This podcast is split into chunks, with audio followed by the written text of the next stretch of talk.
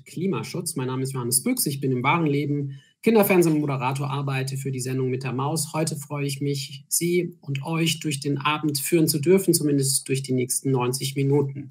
Mit dabei sind unsere Diskutantinnen und Diskutanten. Wir haben auf dem Podium Line Niedecken. Sie ist engagiert bei Fridays for Future bundesweit, aber auch in Heidelberg ähm, und eigentlich Physikstudentin im wahren Leben mit dem Schwerpunkt Intersektionalität. Außerdem bei uns ist Professor Monika Tadicken. Sie ist Kommunikationswissenschaftlerin an der TU Braunschweig, hat ihren Schwerpunkt in der Forschung auf die Publikumsperspektive, eine ausführliche Arbeit ähm, auch mit dem Thema Klima in der Vergangenheit gemacht und äh, Expertin beim Thema Vertrauen, die Rezipienten in bestimmte Medien haben. Und bei uns ist äh, Dr. Ulf Poscher, der ist Chefredakteur und Sprecher der Geschäftsführung von Welt. Herzlich willkommen zusammen. Hallo. Die Leitfrage, die uns heute Abend beschäftigt, ist ähm, nur Klimahysterie oder äh, Wissenschaftsleugnung. Also ich ähm, bewege mich mal in den, in den Extremen. Ähm, die Frage ist, hilft die Debatte dem Klimaschutz? Und ich weiß, Herr Poschert, Sie haben mir manchmal auch gefallen dran, ein bisschen zu provozieren. Wenn wir das mal beiseite lassen und ich Sie frage, haben Sie das Gefühl, dass Klimaschützer oft zu emotional argumentieren? Würden Sie da Ja sagen oder sehen Sie das nicht so? Naja, naheliegenderweise klar, natürlich. Ähm, es gibt ja sozusagen ein anti-aufklärerisches Leitmotiv. Ähm, und ein aufklärerisches Gegenleitmotiv äh, der Klimabewegung. Das antiaufklärerische Leitmotiv halte ich für fatal, wenn man den mündigen Bürger im Blick hat. Das ist We Want You to Panic. Ähm, das ist sozusagen mit, mit Angst und Panik eine Stimmung erzeugen, in der die Leute ähm, nicht mehr ihrem Verstand vertrauen, sondern ähm, unvernünftige und populistische ähm, ja, oder verfänglich sind, um unvernünftige und populistische Ideen aufzugreifen. Das äh, halte ich für ein äh, Desaster am Anfang der Klimabewegung und gleichzeitig gibt es hm, einen zumindest auf den ersten Augenschein hin äh, vernünftigeren Angang, nämlich Listen to the Science, wobei mich als jemand, ich habe Philosophie studiert, ähm, dieser Wissenschaftspositivismus ähm, der, der, hat auch was Rührendes. Ich bin mir nicht sicher, ob das State of the Art ist. Aber die Mischung aus all dem ist schon ein bisschen fatal, weil das Verständnis von Politik ist zum einen, dass es bei der Panikmache sozusagen spuren soll und auf der anderen Seite ähm, Politik ähm, einer Wissenschaft folgen soll, von der ich an vielen Punkten nicht das Gefühl habe, dass sie was anderes ist als kostümierter Aktivismus. Und gleichzeitig ist das Thema Klima zu wichtig, um sich mit diesen emotionalen Schräglagen aufzuhalten, sondern wir sind eigentlich in der, äh, wie ich glaube, komfortablen Lage in Europa, in aufgeklärten Demokratien mit mündigen Austausch von Argumenten den bestmöglichen Weg zu finden. Und ähm, ich finde, Fridays for Future hat viel erreicht, auch sehr viel Bewusstsein für das Thema geschaffen, was ich ausgezeichnet finde.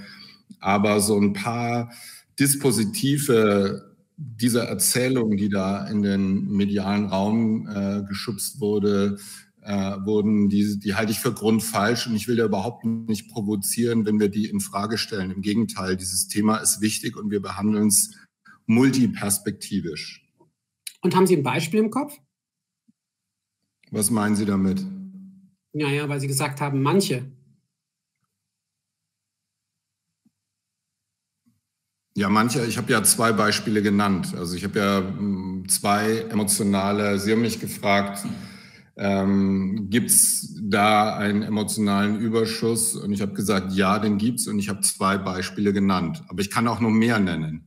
Na, ich meine jetzt so konkrete Beispiele. Ist es dann vielleicht die Angst vor dem, weiß ich nicht, zu schnell steigenden Wasser, die jetzt zu panisch wäre, weil da was nicht stimmt? Nein, ich glaube, ich, keine Ahnung. Man kann, oder das Interessante an, der, an den Klimaszenarien ist ja, ähm, bleibt man Worst Case fixiert. Wenn man über die Kipppunkte spricht, gibt es ja auch Klimaforscher, die die Wahrscheinlichkeit dieser Kipppunkte äh, eher bei 10 als bei 80 Prozent sehen. Und muss man sich, und das ist wirklich eine philosophisch interessante Frage, angesichts der äh, Bedrohung, die dadurch entsteht, immer mit den Worst-Case-Szenarien ähm, befassen oder ähm, nimmt man da einen anderen Korridor ein? Ich finde ein großes Problem, aber da wäre ich schon sehr pauschal und generalistisch und ich will nicht monologisieren. Ich glaube, es gibt kein wirklich ausgeprägtes Verständnis von dem, was äh, technologischen Fortschritt betrifft, äh, Game Changer, disruptive äh, Technologien, die Dinge, die heute undenkbar äh, sind, äh, möglich erscheinen lassen. Also ich, ich, ich beantworte das mal mit einem klugen Zeitgenossen, den ich treffen durfte, namens Elon Musk, äh, für die Klimabewegung deshalb interessant, weil er die E-Mobilität sozusagen mit angeschoben hat. Und wir hatten den bei uns äh, zu Gast und dann wurde er gefragt, was für ihn die schlimmste Bedrohung der Gegenwart ist. Und Elon Musk hat gesagt, Artificial Intelligence. Er glaubt, dass die Entwicklung der Computertechnologien in zwei, drei oder vier Jahren so sein wird, dass die Überlegenheit der künstlichen Intelligenz so groß ist, dass sie irgendwann auf die Idee kommen könnten, ähm, ein Virus zu konstruieren, der sagt, die Menschen stören nur.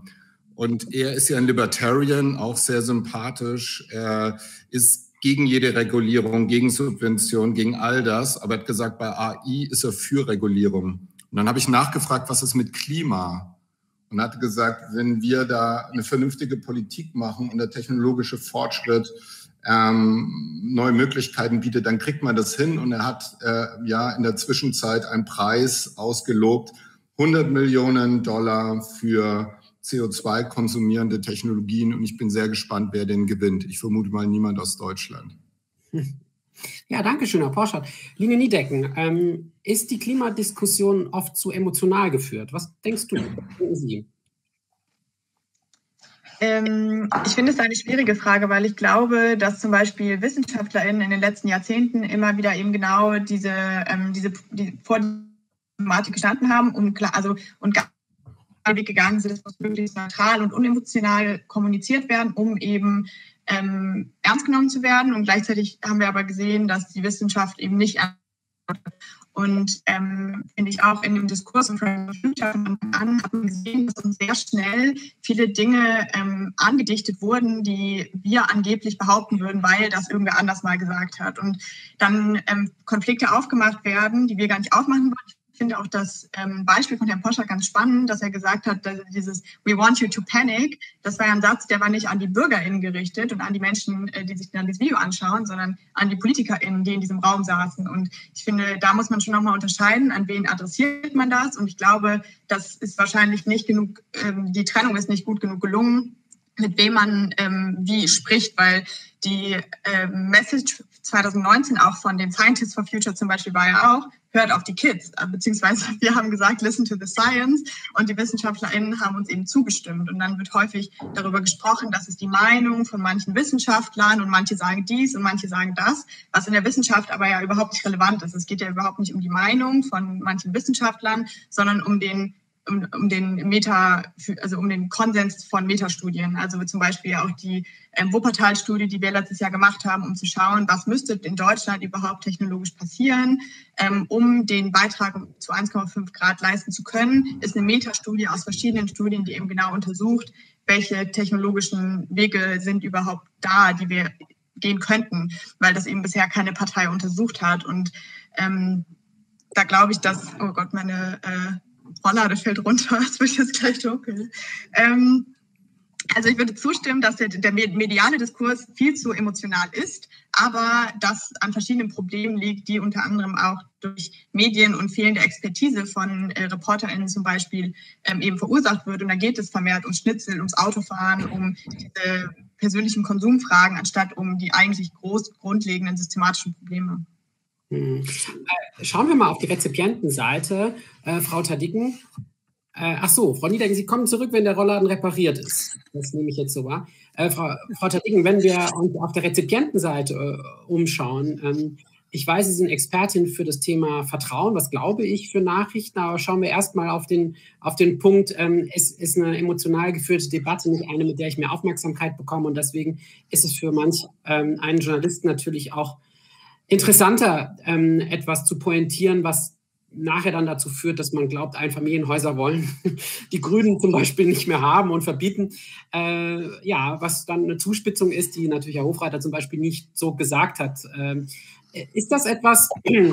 Also ganz kurz, wir haben das Intel in der Welt am Sonntag gehabt und ich empfehle das Quellenstudium.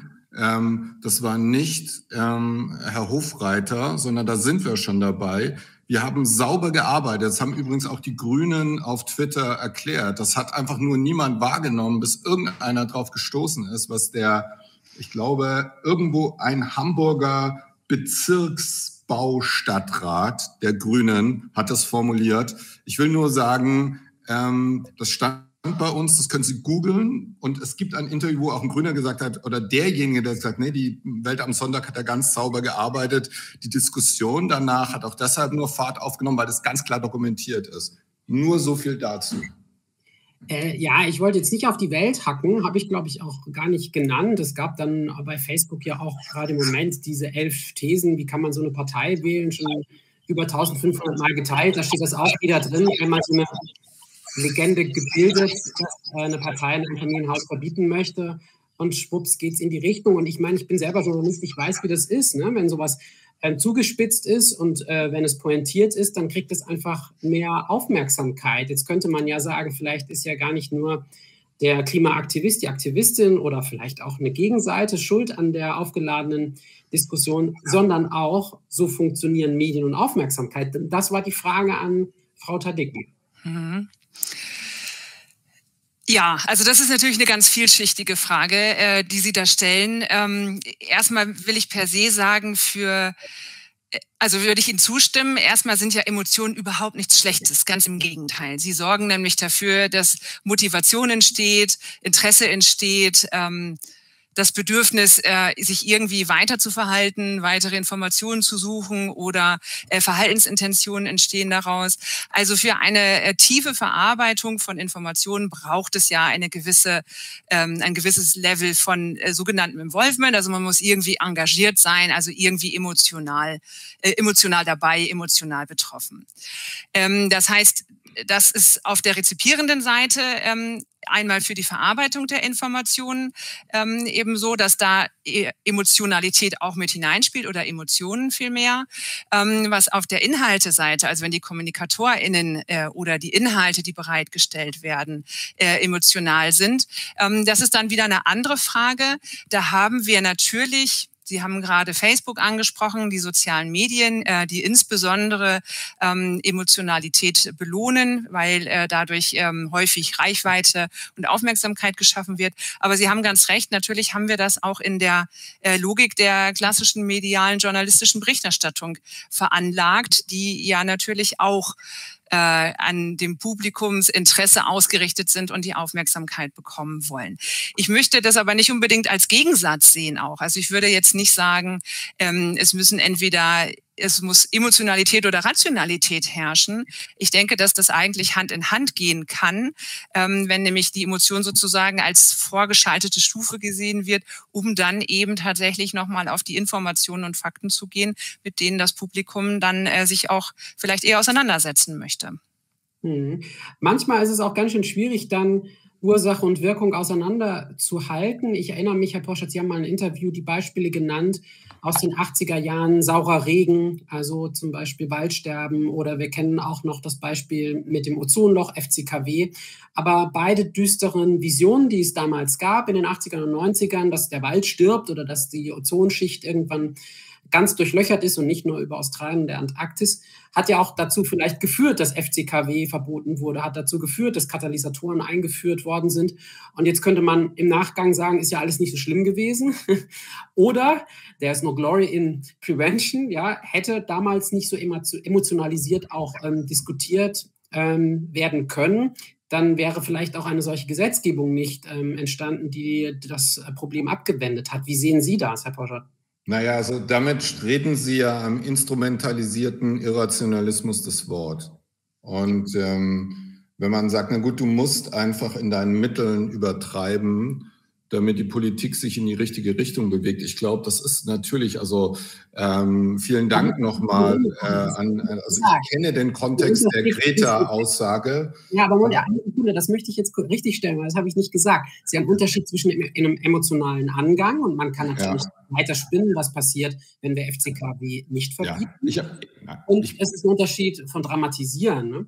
Ja, also ähm, als Kind der 80er Jahre und von New Wave und No Wave äh, ist man sozusagen in einer Popkultur des Untergangs aufgewachsen äh, und die bis heute besten Platten aus der Zeit, Joy Division, ähm, sind praktisch, der Sänger Ian Curtis hat sich ja dann auch äh, äh mit äh, 23 suizidiert. Also diese Art von Popkultur, die voller Untergangs äh, Ideen war, Filme wie äh, Stalker äh, von Tarkovsky.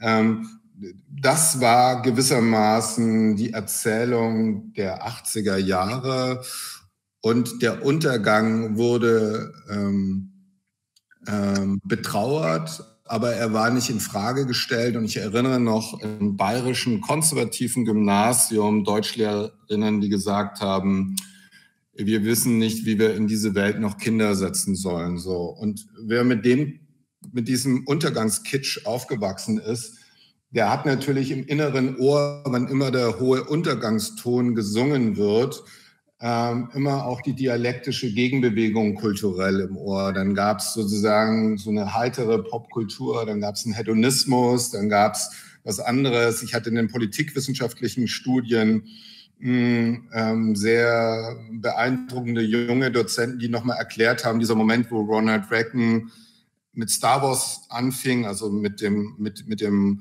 äh, Raketenabfang, Schutzschirm ähm, aufzubauen, haben die Russen praktisch zwei Jahre ein Fenster gehabt, um im Wettrennen der Nachrüstung nicht endgültig zu verlieren. Und die hatten praktisch jeden Tag damit gerechnet, weil sie wussten und das analysiert haben, auch für die Politik, es muss jetzt eigentlich zum atomaren Erstschlag durch die Russen kommen. Kurzum, als jemand, der das alles erlebt hat, hat man eigentlich eine echte Allergie gegen diesen Sound. Und ich erinnere noch, als ich das SZ-Magazin gemacht habe, gab es, ich weiß nicht mehr, wer das war, der bei uns eine Geschichte gemacht hat, ja, also in den Nullerjahren wird man in europäischen Alpen nicht mehr Skifahren können, wegen der Klimaerwärmung. Und ich rate der Klimabewegung nur, mit diesem Art von Alarmismus muss man eben vorsichtig umgehen. Eine, so ein alter weißer Mann, das ist ja auch so ein super Schlagwort, ähm, der schon zum 50. Mal so eine Untergangsvision serviert bekommen hat. Aber diesmal echt ist es so, ähm, das ist sozusagen ausgeleiert. Da kommt dann eher so eine spöttische Gegenreaktion. Und ähm, das ist, glaube ich, für einen vernünftigen Diskurs nicht hilfreich. Ich glaube, darf ich da reingehen direkt? Mhm. Ähm, ich glaube, das müsste man einmal ja kurz auf jeden Fall in den globalen Kontext setzen, weil es stimmt natürlich, dass ich zum Beispiel ja auch in einem sehr privilegierten Moment in Deutschland aufgewachsen bin. Meinen Eltern ging es gut, ich habe ich hab immer äh, keine finanziellen Probleme gehabt etc. Und es geht vielen Menschen auch so, die ähm, eben in Deutschland jetzt in meinem Alter zum Beispiel sind. Ähm, Gleichzeitig sehen wir aber ja, was ja also die Wissenschaft seit Jahrzehnten vorhergesagt hat. Klar gibt es immer mal Studien, die dann das Extremum durchrechnen und schauen, was passiert. Denn wenn es wirklich jetzt hier der Worst Case ist, dann hätte man vielleicht schon in den 2000ern nicht mehr Skifahren können in den Alpen. Das weiß ich nicht.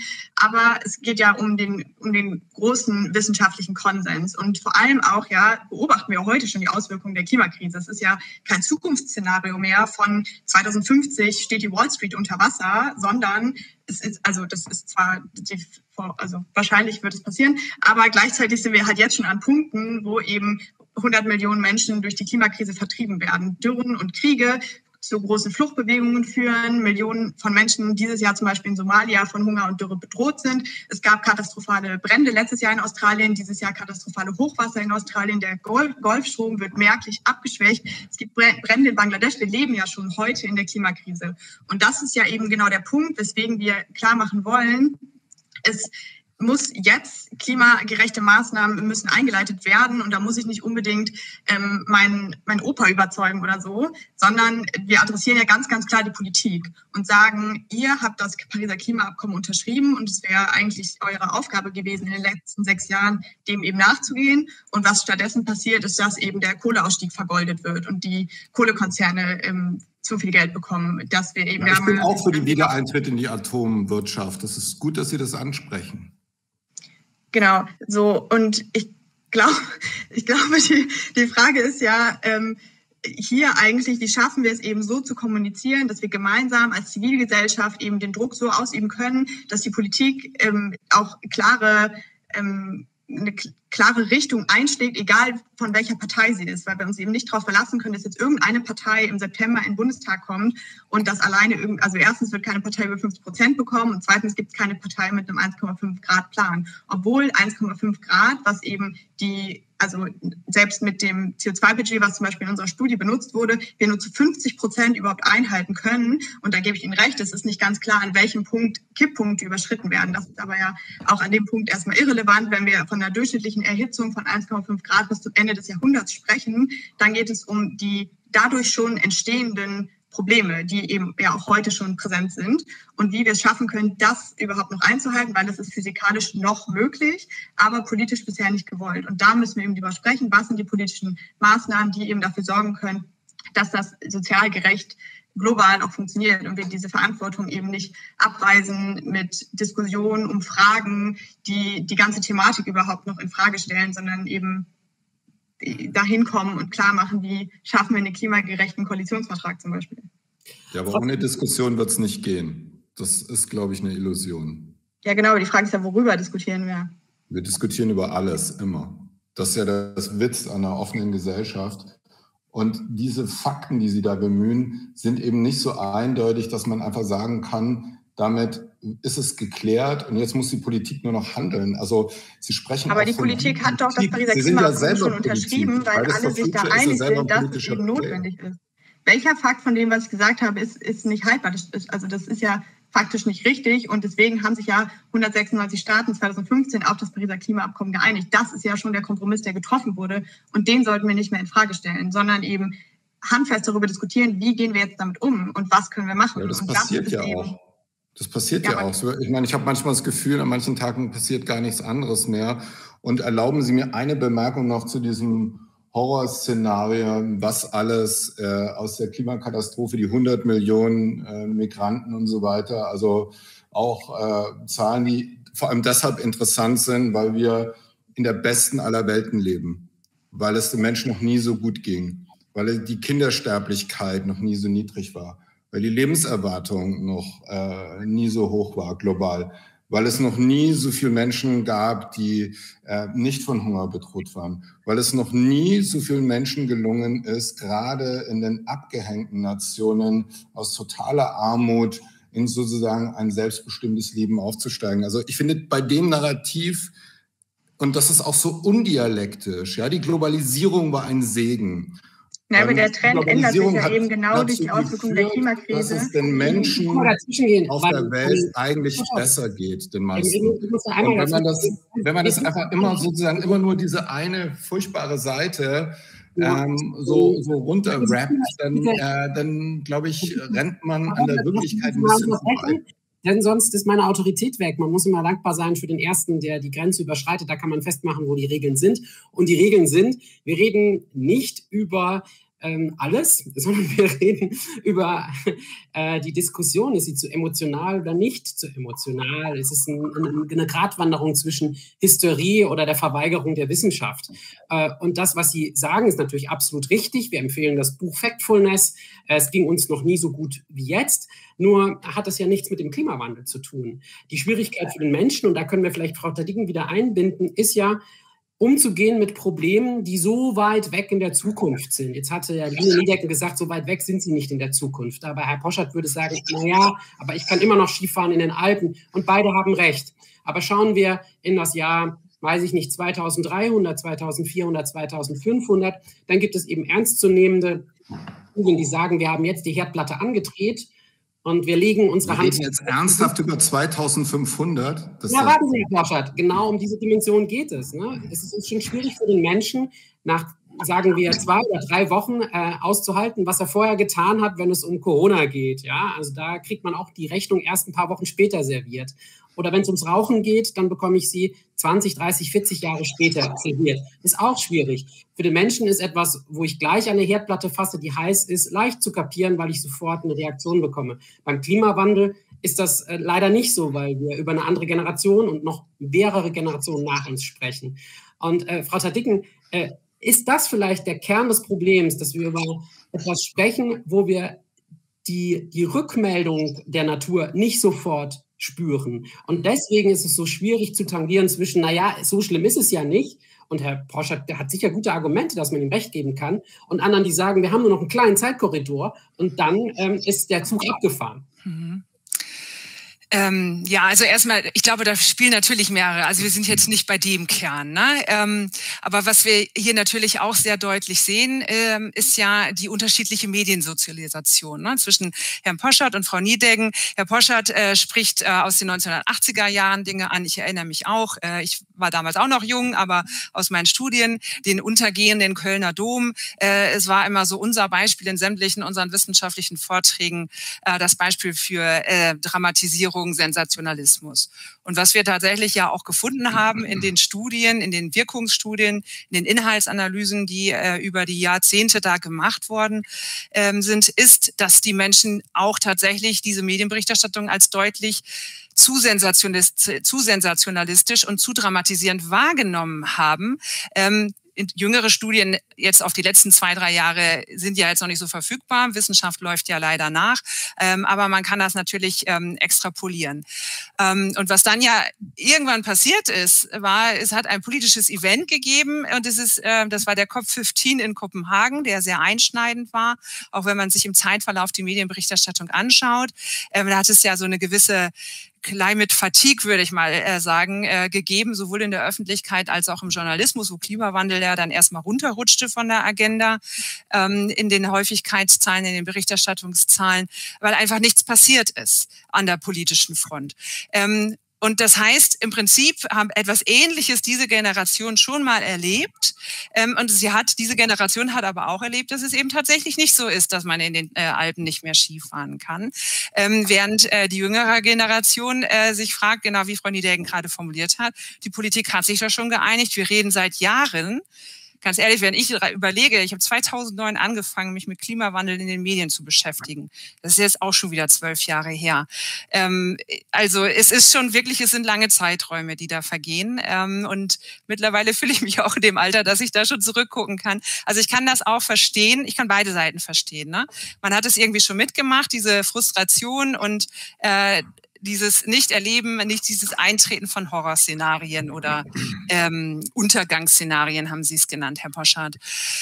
Ähm, das entbindet aber ja nicht davon, äh, dass man äh, sich engagiert. Und ich habe ganz großen Respekt davor. Ich äh, finde es ganz fantastisch, Ihnen zuzuhören, auch Frau Niedegen, mit welchem äh, Engagement Sie da rangehen. Ähm, und ich glaube, es macht dann eben einen Unterschied, dass das ganz abstrakt und komplex ist, aber nicht nur den. Eben diese unterschiedliche Sozialisation. Klimawandel ist ein extrem langes Thema. Wir haben es extrem lange schon auf der Agenda.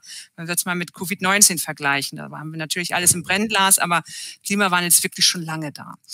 Ähm, genau, und dann haben wir aber trotzdem so ein typisches Wissenschaftsthema auch, was komplex ist, was abstrakt ist.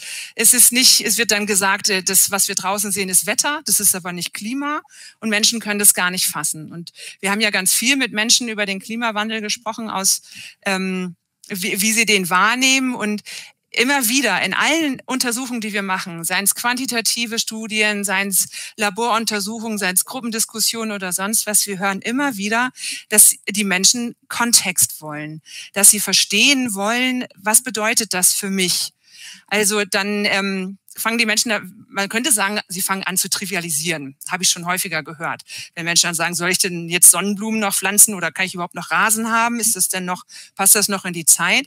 Ich würde sagen, es ist eine kreative Themenaneignung eines sehr komplexen, abstrakten Problems oder einer, eines wissenschaftlichen Phänomens, ähm, was die Menschen dann eben sozusagen als Aneignungsstrategie nehmen, äh, um diesem Thema, dieses Thema in ihre eigene Alltagswelt zu holen.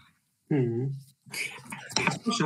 Wenn äh, Fridays for Future Sie engagieren würde als Kommunikationsberater, was würden Sie raten, wie die Diskussion geführt werden muss, damit sie eben nicht in diese falsche, aus Ihrer Seite Richtung, ja, hysterisierende ähm, Richtung geht? Fragen Sie das mich? Ja, weil Sie ja vorhin auch sagten, nur auf den Fakten und nur auf die Wissenschaft, was ja eine Strategie ist. ich, muss, ich muss mal, ich habe das lustigerweise auch schon mal vor vor, vor dem Publikum gesagt, niemand kann Kommunikation besser als Greta und Luisa.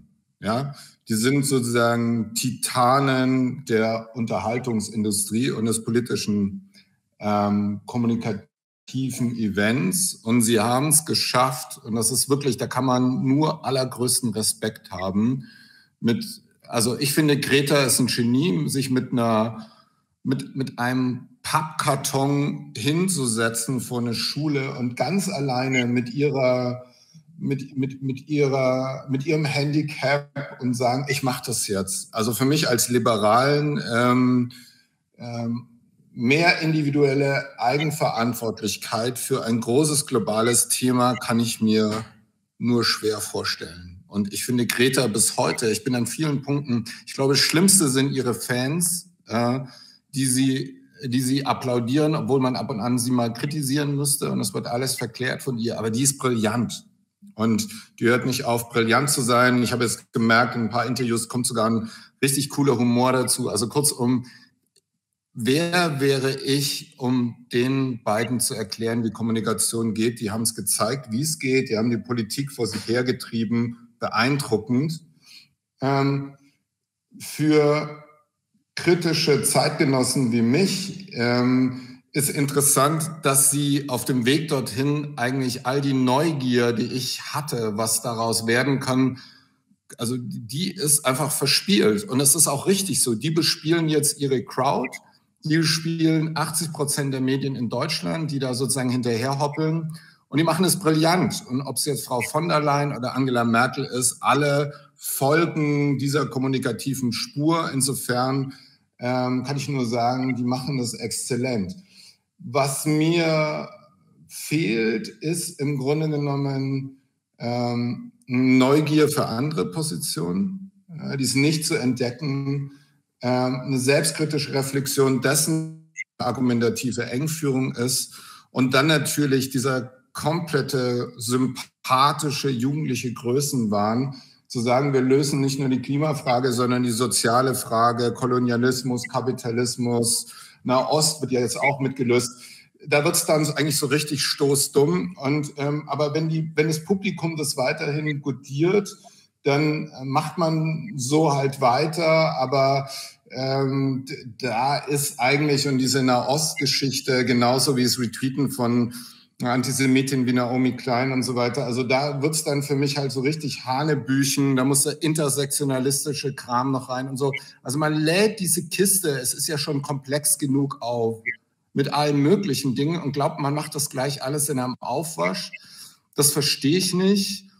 Und ich glaube, ein letzter Punkt, aber das ist eher ein Hinweis auf die aktivistischen äh, Wissenschaftler und Wissenschaftlerinnen, die sehr allergisch auf Andersdenkende und Meinende und Schreibende reagieren. Das ist eigentlich auch kein Zeichen, dass man sicher in der Wahrheit steht, wenn man alle, die anders denken, sozusagen ausgrenzen und diffamieren will. Aber nochmal, kommunikativ, äh, Greta und Luisa einfach nur eine absolute Meisterleistung. Absolut brillant.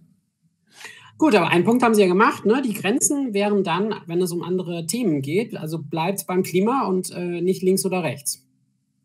Naja, das ist ein Thema. Ich finde auch noch, ich finde auch so, äh, also wie gesagt, die, kein Verständnis davon, wie Realpolitik funktioniert, abseits der Pressure Group, die man ist. Ähm, das kann man so lange machen, bis man in Amt und Würden kommt. Und ich glaube, bei Jakob Blasel, auch ein sehr kluger Kopf, der wird jetzt ins Parlament gehen. Und für mich ist es nur eine Frage der Zeit. Das hat äh, Frau Neubauer ja auch in, in einem Taz-Gespräch gesagt, dass sie in irgendeinem Punkt politische Verantwortung übernehmen wird. Und dann wird es interessant. Dann kommt sozusagen der Reality-Check. Und der steht ja überhaupt bei den Grünen noch aus im Bund.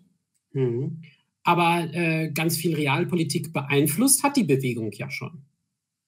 Ja, das habe ich ja, das habe ich ja konzidiert, aber es gibt trotzdem kein richtiges Verständnis von dem, wie es sein wird, wenn man die gesamte Gesellschaft bei so einem Prozess mitnehmen muss. Da kann ich nur die Texte äh, aus der Taz von Peter Unfried empfehlen. Der sagt immer, wenn die Grünen und die Klimabewegung es wirklich ernst meint mit der Transformation, muss sie aufhören mit wir und die. Dann muss sie anfangen, für alle zu denken. Und das passiert überhaupt nicht. Und es passiert im Augenblick weniger denn je. Und ich finde, der Anfang war vielversprechender als die Art von äh, Engführung, die es im Augenblick gibt, also von Greenpeace und und, und Extinction Rebellion, dass die in den vergangenen Tagen so alles äh, sich geleistet haben, davon wollen wir mal ganz schweigen. Also ich glaube, das ist gerade auf einem nicht so guten Weg aber es ist gut für uns Liberale, dann kann man sozusagen mehr dekonstruieren.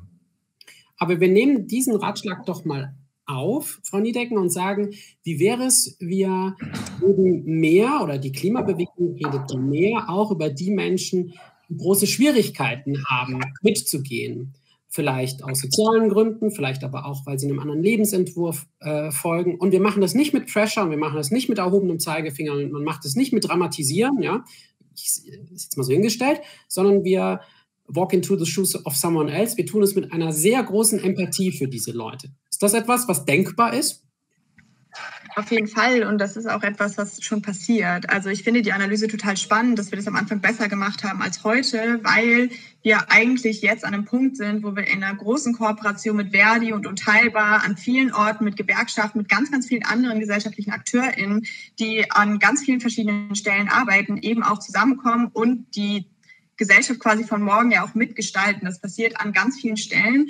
Und ich glaube auch, um eben ja, also ich würde gerne nochmal auf diese Frage zurückkommen, wie unsere Kommunikation funktioniert. Die läuft natürlich viel über bekannte Gesichter und vor allem auch in der bundesweiten Presse.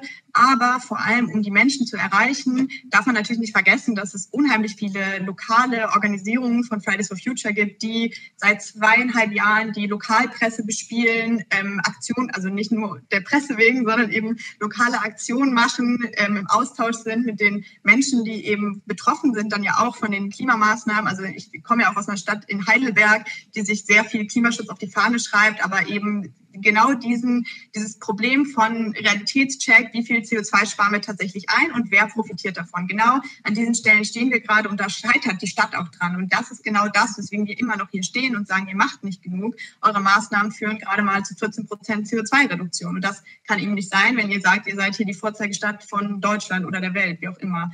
Und da, glaube ich, müssen wir viel mehr ähm, in, in die verschiedenen Ebenen denken, von wer spricht wo mit wem, weil wir eben sehr äh, darauf anlegen, eben diese großen Kooperationen einzugehen und zu zeigen, wir können nicht monothematisch nur die Klimakrise lösen, das funktioniert nicht, weil ähm, im, eben auch der medialen Berichterstattung wird es natürlich eingeteilt in Ressorts, irgendwie Umwelt, Wirtschaft und ähm, Lokales oder sowas. Und das funktioniert eben sehr schlecht, wenn wir eigentlich ähm, die Klima Maßnahmen nicht ohne soziale Maßnahmen lösen können, weil es sonst eben zu so einem Wohlfühl-Klimaschutz kommt oder wie die Grünen es nennen, äh, Klimawohlstand, dass nur die Leute, die sich ein Elektroauto leisten können, irgendwie teilnehmen können an dem Klimaschutz. Und das ist was, was wir von Anfang an nicht wollten, ähm, sondern eben die Politik adressieren. Und ich glaube, das ist ein ganz zentraler Punkt von der, von, also von dem Problem, was ich in der öffentlichen Debatte sehe, dass es sehr viel um diese individuelle Verantwortung geht. Und es geht sehr viel darum, was kann ich machen, darf ich jetzt noch, keine Ahnung, Sonnenblumen pflanzen, darf ich jetzt noch Fleisch kaufen, was auch immer, obwohl mir das vollkommen egal ist. Also das ist wirklich gar nicht das Problem, sondern was fehlt, ist eine ähm, realistische oder beziehungsweise eine, eine Experteneinschätzung von den von der Sachlage, wie sie gerade ist. Was zum Beispiel fand ich sehr äh, spannend im Januar, als es die äh, Kandidatendiskussion bei der CDU gab, wer jetzt CDU-Vorsitz wird, gab es eine Diskussionsrunde über Umweltpolitik und da wurde Umwelt, Klima und Energiepolitik alles in einen Topf geworfen, als wäre das alles das Gleiche. Und es wird nicht mal beanstandet, es wird nicht mal gefragt, obwohl alle Parteien mittlerweile sich einig sind. Es ist die größte Aufgabe irgendwie der nächsten 20, der nächsten Legislaturperiode, der nächsten Legislaturperiode, der nächsten 10 Jahre, 20 Jahre. Ähm, und ich würde gerne noch eben eine kleine Sache korrigieren, wenn wir über ähm, die Klimakrise sprechen, also vor allem wenn wir über 1,5 Grad sprechen etc., glaube ich, ist ziemlich klar, in welchem Zeitrahmen wir uns bewegen. Ähm, erstens bis 2050 und dann natürlich die 1,5 Grad beziehen sich oder die 2 Grad, unter denen wir bleiben wollen im Rahmen des Pariser Abkommens, immer bis zum Ende des Jahrhunderts, also bis zum Jahr 2100, was natürlich gerade jetzt noch relativ weit weg ist, aber in einem Rahmen liegt, den ich vielleicht sogar noch erleben werde und hoffentlich dann auch meine Kinder. Und das ist gar nicht so weit weg von meiner akuten Lebensrealität. Und diese Anknüpfungspunkte sind ja da. Nur in der öffentlichen Debatte finde ich, dass eben der wirkliche Anschlusspunkt nicht an meinem individuellen Konsumverhalten gemessen werden kann, sondern in der eben Transformation von unserer Lebensweise, von wie fahre ich zur Arbeit, wie zugänglich sind äh, klimagerechte Maßnahmen mir und dass eben ähm, kein Abwiegen immer sein muss zwischen mache ich jetzt was irgendwas convenient ist oder was eben ähm, klimaverträglich ist. Mhm. Da waren so ein, zwei Aussätze, aber ich glaube, wir haben es äh, inhaltlich äh, verstanden. Äh, bei dem Thema Heidelberg musste ich schmunzeln, weil ich das äh, kenne, ne? wenn man sich so viel vornimmt und dann will man Solar aufs Dach bringen, aber dann kommt auf einmal ähm, äh, der Denkmalschutz und sagt, ja, aber hier nicht. und schwupps sind die ganzen Ziele wieder kassiert. Das ist das, was. Äh, ja, aber ganz ernsthaft wollen wir auf, auf, auf Denkmäler in Heidelberg so verschissene Solarpaneele machen. Das kann doch nicht oh. unser Ernst sein. Aber Herr Porsche, bitte mäßigen Sie doch Ihre Sprache. Es gibt ja heutzutage schon äh, Ziegel, die Sie setzen können. Da sehen Sie gar nicht mehr, dass es Solarplatten sind. Und manchmal muss man ja nicht in Schwarz und Weiß denken. Und tatsächlich gibt es auch Flachdächer, die nicht genutzt sind von großen Einkaufszentren in Heidelberg. Und man muss. Ja, ich sage ja nur beim Denkmal, da hört es doch auf. Naja, also, also es gibt ja auch sicher Verständnis für alle. Nur das ist ja genau das, was Sie vorhin meinten mit, wenn man dann in der Realpolitik ankommt, muss man sich auf einmal Gedanken machen. Ja, ist das ein Denkmal? Schützenswertes Gebäude oder nicht. Und ähm, das ist ja in Deutschland auch sehr unterschiedlich, welche geschützt sind und auch nicht. Und darf da ein Ziegel drauf, der äh, Solarstrom produziert oder ist es dann kein Denkmal mehr?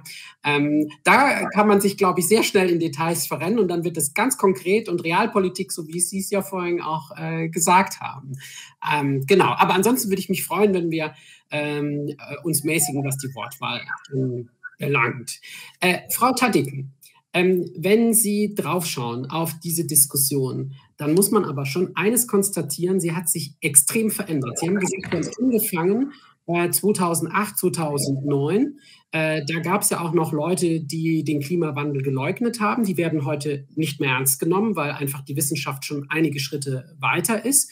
Und äh, so wie Herr Poscher das beschrieben hat, dass 80 Prozent auch der öffentlichen Meinung oder der Medien, hat er, glaube ich, gesagt, schon eigentlich auf auf, ja, auf diesen Kurs eingeschwenkt sind. Das ist etwas, was es vor zwölf oder 13 Jahren nicht gab. Insofern würde Herr Boschert sagen, war ja Fridays for Future und andere waren sehr erfolgreich.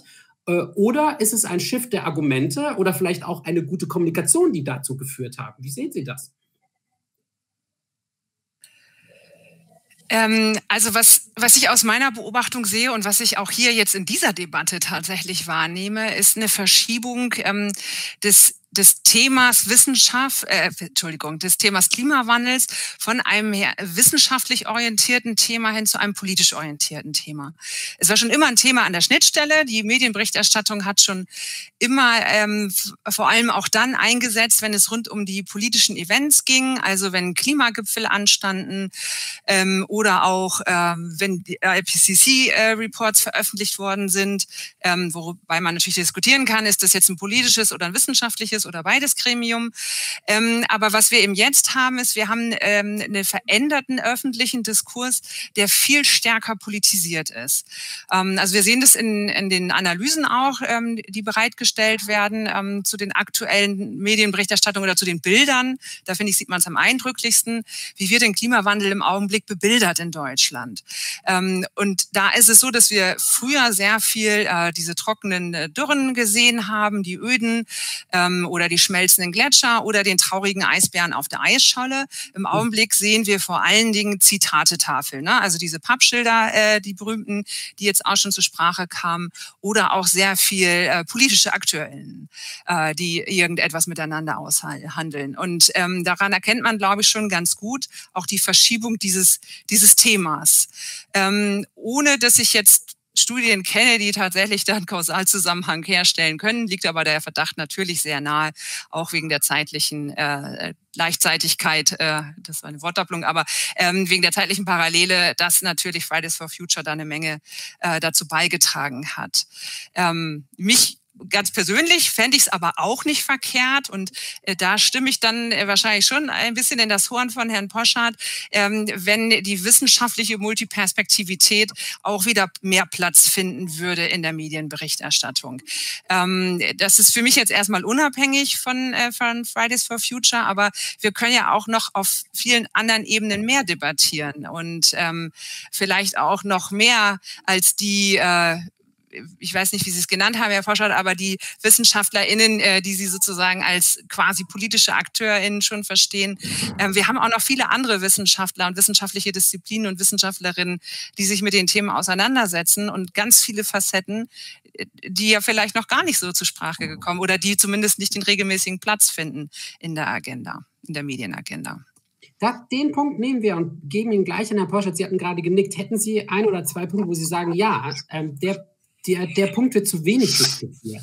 Ja, also ich bin auch da, ähm, äh, bitte verzeihen Sie mir meine Heulsusigkeit. Ähm, ich bin da auch betroffen, weil das Bundesumweltamt, was ja sozusagen so eine ähm, in Teilen talibanistische ähm, Ökohaftigkeit hat, die hat ja früh eine Broschüre rausgegeben, ich weiß nicht, ob es vor zehn Jahren war oder so, wo so vor gewissen Journalisten und deren Texten gewarnt wurde.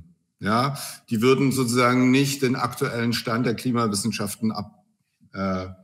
Äh, und dann habe ich als jemand, der ein paar von denen als Autoren hatte, ähm, den damaligen CDU-Bundesumweltminister, ich verrate jetzt nicht, welcher es war, gefragt, sagen Sie, das kann ja nicht Ihr Ernst sein hier sind Leute der Welt und Welt am Sonntag ähm, und die werden hier an Pranger gestellt.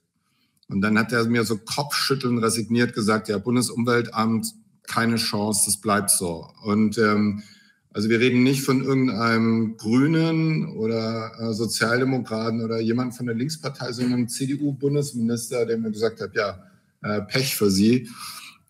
Und dieser Eindruck ist geblieben. Und wenn man Pranger braucht, dann ist es mit Wissenschaftsverständnis nicht so weit.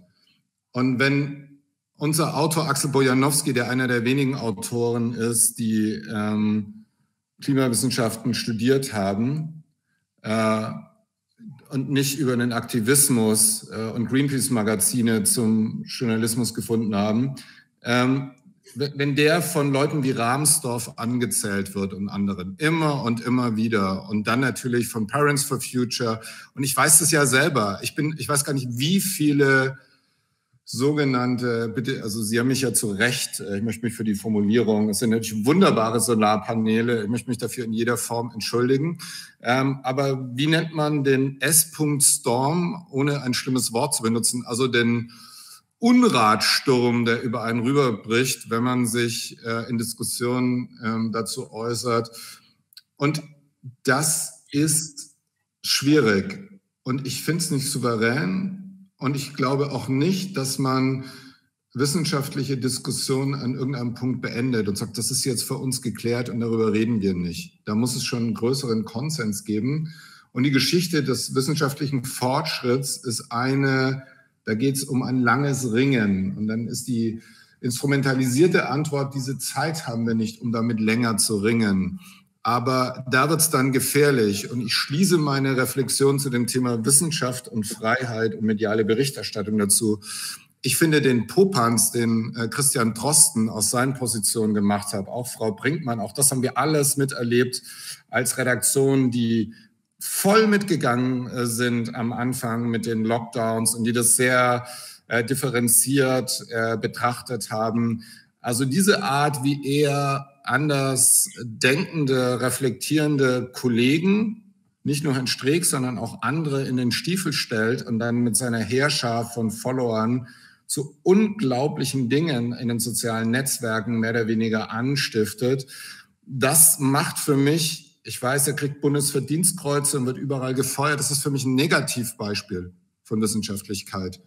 Und wenn wir so weitermachen, wie wir das bei Corona jetzt erlebt haben, dass es Diffamierungskampagnen gibt, dass es Leute gibt, die aufgeben, dass es Leute gibt, weil sie eine andere Meinung haben, aus Wissenschaftsräten rausfliegen, dass sie ihre Beraterfunktion in der Politik verlieren, dann verrennen wir uns. Und auch da verstehe ich nicht, oder ich verstehe es schon, aber das ist katastrophal, dass Fridays for Future gesagt hat, so ein Lockdown, das ist eigentlich ein ganz interessantes Szenario, äh, um zu sagen, so, wir können ja auch für Klima ein paar Sachen runterfahren.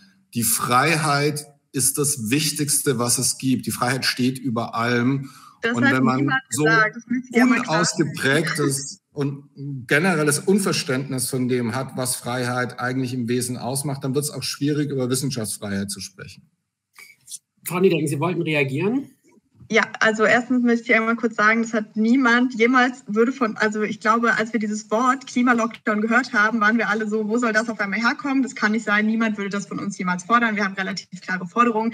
Aber ich würde total zustimmen, dass die äh, mediale Debatte über Wissenschaft viel zu undifferenziert ist. Und ich glaube aber, also weil ich so genau diese Dinge so wir wir haben wir müssen die Zeit haben darüber zu sprechen. Hatten wir letztes Jahr plötzlich ja auch. Also wir haben auf einmal Redaktionen die sich 50 Prozent ihrer Kapazitäten nur noch mit Corona beschäftigen weil es eben eine offensichtlich gesamtgesellschaftliche Krise war mit der man sich auseinandersetzen muss. Und es gibt aber ähm, wie Herr Poschert gerade gesagt hat wenige Menschen die dann irgendwie Klimawissenschaft studiert haben und dann eben Journalismus machen und da eben an, in verschiedenen Ressorts über die sozialen Auswirkungen, die wirtschaftlichen Auswirkungen etc. Ähm, nicht auf einer personalisierten Ebene auf Basis von Meinung einzelner Wissenschaftler argumentieren oder beziehungsweise es analysieren, sondern eben sich genau anschauen, was sind die verschiedenen Auswirkungen, wenn wir jetzt diese verschiedenen Wege gehen. Was ist zum Beispiel also was ich auch total beeindruckend fand, dass letztes Jahr gesagt wurde, die Bundesregierung hat ihre Klimaziele erreicht. Und das war die Überschrift. Und es wurde nicht wissenschaftlich eingeordnet, was bedeutet das, dass wir im Jahr 2020 die Klimaziele der Bundesregierung eingehalten haben, aufgrund von Grundrechtseinschränkungen und eben aufgrund dessen, dass die Klimaziele nicht Paris-konform sind. Und das sind, glaube ich, so, also so was wir in den letzten zwei Jahren immer wieder gemerkt haben, dass dann alle möglichen Redaktionen schon fast ähm, eben WissenschaftlerInnen fragen oder fast schon AktivistInnen fragen, was ich total beängstigend finde, wie irgendwie richtig über die Klimakrise kommuniziert wird. Und es liegt nicht daran, dass wir irgendwie so gut kommunizieren, sondern dass wir uns von Anfang an sehr intensiv mit der Wissenschaft auseinandersetzen mussten, um überhaupt ernst genommen zu werden. Ich versuche, also so, ich studiere auch Klimaphysik und das ist ein anderes Standing, wenn ich mit ähm, GemeindepolitikerInnen zum Beispiel spreche, als wenn es eine andere Aktivistin ist, die noch zur Schule geht zum Beispiel, wird man grundsätzlich schon mal nicht ernst genommen, obwohl ja eigentlich alle PolitikerInnen in diesem Gremium die Klimakrise ernst nehmen und alle genau Bescheid wissen, worum es geht. Aber ähm, wir zum Beispiel letztes Jahr, das finden bestimmt einige auch ganz schrecklich, dass wir zum Beispiel zusammen mit dem Stern eine Ausgabe gestaltet haben über die Klimakrise. Da hatte ich das Gefühl, ganz ehrlich, wir müssen ihnen helfen, darüber zu sprechen, was sie eigentlich selber könnten. Also es geht nicht darum, dass das meine Meinung ist, sondern wie eben über die Wissenschaft gesprochen wird und was sind eben die verschiedenen Resultate, was bedeuten die Emissionspfade, die der IPCC herausgefunden hat. Also was ist, was ist aktuelle wissenschaftliche Konsens und was sind die Auswirkungen davon? Und da gibt es viel zu wenig differenzierten Diskurs darüber. Auch diese Headlines, der Golfstrom wird abgeschwächt. Da muss es dann erst noch einen Wissenschaftler geben, der dazu einen Artikel schreibt, weil es eben sehr wenig Expertise in den Redaktionen dazu gibt oder auch in den Parteien dazu gibt. Und dann man immer wieder die gleichen Diskurse führt und das ist unfassbar anstrengend. Und ich glaube, deswegen fühlt sich das dann auch so emotionalisiert an, weil WissenschaftlerInnen das ja auch nicht machen können, weil sie dann ja ihre ähm, ihre Glaubwürdigkeit verlieren. Und ich glaube, also in meinem Studium, ich kenne keinen Studiengang, wo es weniger Menschen gibt, die die Klimakrise leugnen, also die irgendwie das überhaupt anzweifeln. Und alle würden, also haben so ein hohes Vertrauen in die Wissenschaft, die eben ganz klare, ganz klare Aussagen trifft und nicht einzelne Wissenschaftler, sondern ne, der wissenschaftliche Konsens. Ich glaube, diese Differenzierung ist auch irgendwie häufig sehr unklar, aber eigentlich sehr wichtig.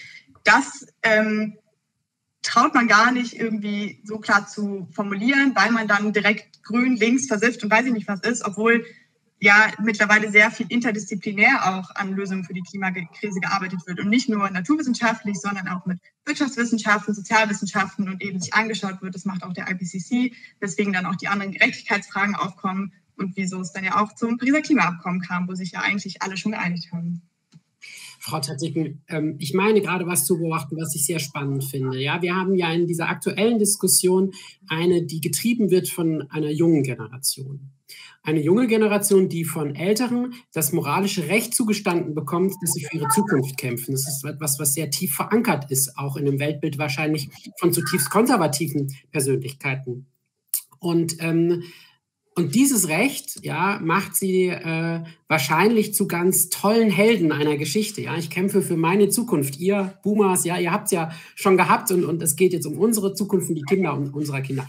Ähm, aber umgekehrt hat ja gerade Frau Niedecken gesagt, ja, man wird da nicht ernst genommen. Ja? Wenn es um Fakten geht, ist es wieder ein Missverhältnis. Ich lasse mir von der Jüngeren doch jetzt hier, auch wenn die Klima-Dingsbums Physik studiert, doch nicht sagen, äh, wie es ist. Ich habe es doch schon in den 80ern erlebt, dass der Wald nicht gestorben ist. Äh, und auch, ähm, Entschuldigung, Herr Porsche. Ähm, aber das ist doch vielleicht auch der Schlüssel, warum diese Diskussion so emotionalisiert ist. Beziehe ich mich auf meinen Helden-Epos, ich muss kämpfen für meine Zukunft, kriege ich alles Recht der Welt. Komme ich mit Fakten, muss ich mir anhören, ich bin ähm, nicht schlau genug, habe nicht schlau genug studiert, nicht genug Lebenserfahrung. Ähm, ja, das ist, äh, das ist eine gute Beobachtung, finde ich, äh, die Sie da machen. Ne? Das spielt ja auf äh, die Narrative oder auch die Geschichten, äh, die erzählt werden. Also die äh, die Akteurinnen, die zu Heldinnen dann äh, stilisiert werden. Ähm, eh, also wir haben es jetzt gerade auch in den anderen Beispielen gehört, äh, Pandemie äh, bezogen. Aber ähm, ja, natürlich, wenn Geschichten erzählt werden, Geschichten werden ja erzählt, äh, um zu emotionalisieren, um Bezüge herzustellen, um äh, ein Involvement, also ein inneres Engagement, eine Ich-Beteiligung ähm, äh, zu generieren und auch um äh, Dinge zu kontextualisieren äh, und greifbarer zu machen machen. Ähm, genau, und äh, glaube ich, was, ähm, was glaube ich, es hier auch ein bisschen fehlt. Jetzt, äh, also ich beobachte das die ganze Zeit und denke, jetzt haben doch eigentlich beide gerade denselben Punkt gesagt, nämlich man bräuchte mehr äh, wissenschaftliche Vielfalt. Das ist ja auch ein Punkt, der natürlich auf, äh, den ich gerne sagen würde, den kann ich auch nochmal sagen, das brauchen wir.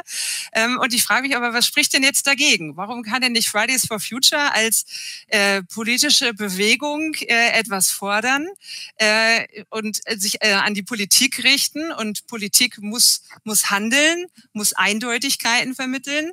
Äh, Wissenschaft muss das nicht. Wissenschaft äh, hat steten Zweifel. Zwischen Wissenschaft ist, hat eine immanente Unsicherheit, da gibt es Widersprüche, es überholt sich, es gibt vorläufige Ergebnisse und auch das, natürlich stimmt das. Ähm, Wissenschaft ist nicht beendet. Wir können nicht äh, irgendwie und sagen, das haben wir jetzt genug erforscht, Punkt, machen wir was anderes. So, so funktioniert es ja nicht. Man äh, forscht ja immer weiter und es gibt immer weiter Lücken. Ne? Man kennt doch, je mehr ich weiß, desto mehr weiß ich, was ich nicht weiß. Das stimmt ja für die Wissenschaft. Also das eine schließt aber ja das andere nicht aus. Also ähm, ich glaube, also diese, dieser Gegensatz oder dieser Kontrast, äh, der müsste auch gar nicht immer unbedingt sein, sondern man könnte vielleicht auch einfach mehrere Facetten, mehrere Perspektiven, mehrere Dimensionen in die Diskussion, in die öffentliche Debatte hineinbekommen. Mhm. Herr Porschert, ich glaube, das Tolle an äh, einer persönlichen Geschichte, also ne, die können wir uns mit Greta nicht vorstellen, wenn Greta ein 64 Jahre alter Verwaltungsbeamter wäre, der im letzten Jahr äh, vor der Pensionierung äh, jemand, freitags immer gestreikt hat und sich mit einem Schild vor das Parlament gesetzt hätte. Das nicht, hätte nicht funktioniert ohne diese Person. Ähm, also wenn, wenn wir jetzt, äh, wenn wir jetzt nicht über so ein persönliches Narrativ äh, sprechen, sondern wenn wir über Fakten sprechen, haben wir immer das Problem, auch im Journalismus, dass bei einem komplexen Thema wie Klimawandel es verdammt schwierig wird. Müssten wir auch im Journalismus nicht suchen nach den einfachen Dingen, die wirklich unumstößlich sind. Sagen wir jetzt von der Perspektive von Klimaschützern gesprochen, die CO2-Konzentration in der Luft. Ich glaube, man muss dreieinhalb Millionen Jahre zurückgehen, bis man so eine Konzentration wieder findet. Da war Mitteleuropa, glaube ich, eine Savanne und haben Löwen hier gelebt. Also sowas, was jedem einleuchtet, ein Argument, leicht zu verstehen für jeden. Und die Suche nach dieser ähm, Pointierung ist es eigentlich, die es dazu vielleicht dann doch führt, zu wenn, weniger zu emotionalisieren und zu fokussieren auf entscheidende, leicht verstehbare Argumente in die eine wie in die andere Richtung. So instrumentalisiert kann ich nicht über Journalismus nachdenken. Und wir haben ja auch gar kein ZK. Das entscheidet, es gibt es vielleicht beim öffentlich-rechtlichen Rundfunk und seiner äh, autoritätsfixierten äh, Struktur. Da gibt es den Intendanten und äh, irgendwelche politischen Gremien und so. Das gibt es ja bei uns alles. Ich arbeite seit 20 Jahren für den öffentlichen Recht, rechtlichen Rundfunk und mir wurde noch nie gesagt, wie ich etwas zu berichten Gut. habe oder in welche Richtung. Ich glaube, wenn man bei der Welt anfängt, dann unterschreibt man am Anfang eher etwas, wie man über bestimmte Themen schreibt. Da nee, da unterschreibt man, unterschreibt man einen Wertekanon und damit ja, genau. Äh, impliziert es nicht Kritiklosigkeit. Aber das bedeutet. Aber das ist eine andere Diskussion. Also, ich glaube nicht. Als bei einem äh, System, wo ich meine Hand für ins Feuer legen kann, dass Ihnen niemand sagt, was Sie für Werte zu teilen haben. Ja, aber interessant ist ja sozusagen, aber das ist eine andere Diskussion, die Einseitigkeit des öffentlich-rechtlichen Rundfunks, die ja wirklich äh, sozusagen spektakulär ist. Äh, aber das ist ein anderes Thema. Dafür haben wir ja noch sozusagen auch äh, konkurrierende Angebote, die anders äh, finanziert und damit auch anders grundiert sind. Ähm, ich glaube nicht, dass man es runterbrechen kann auf einfache Dinge und sagt, so ist es jetzt und darüber, äh, darüber verständigen wir uns jetzt und das erübrigt alle weiteren Reflexionen, sondern ich finde, der große Vorteil und ähm, ich bin hier eigentlich beiden Diskutantinnen sehr dankbar für die Differenziertheit, die wir hier haben. Also ich spüre sowohl ähm, ähm, bei der jungen Aktivistin, die sehr selbstkritisch, was ich sehr wichtig finde, so sagt, ja, in der Tat, da müssen wir nochmal nachgucken, inwieweit wir das Vielstimmige der Wissenschaft einbinden und äh, von, von von Ihrer Seite jetzt nochmal zu sagen, ja, äh, Wissenschaft lebt eigentlich von der Gedanken von der Falsifizierbarkeit ähm, von Erkenntnissen. Das ist in der Tat auch mein Problem, das ich mit Teilen der aktivistischen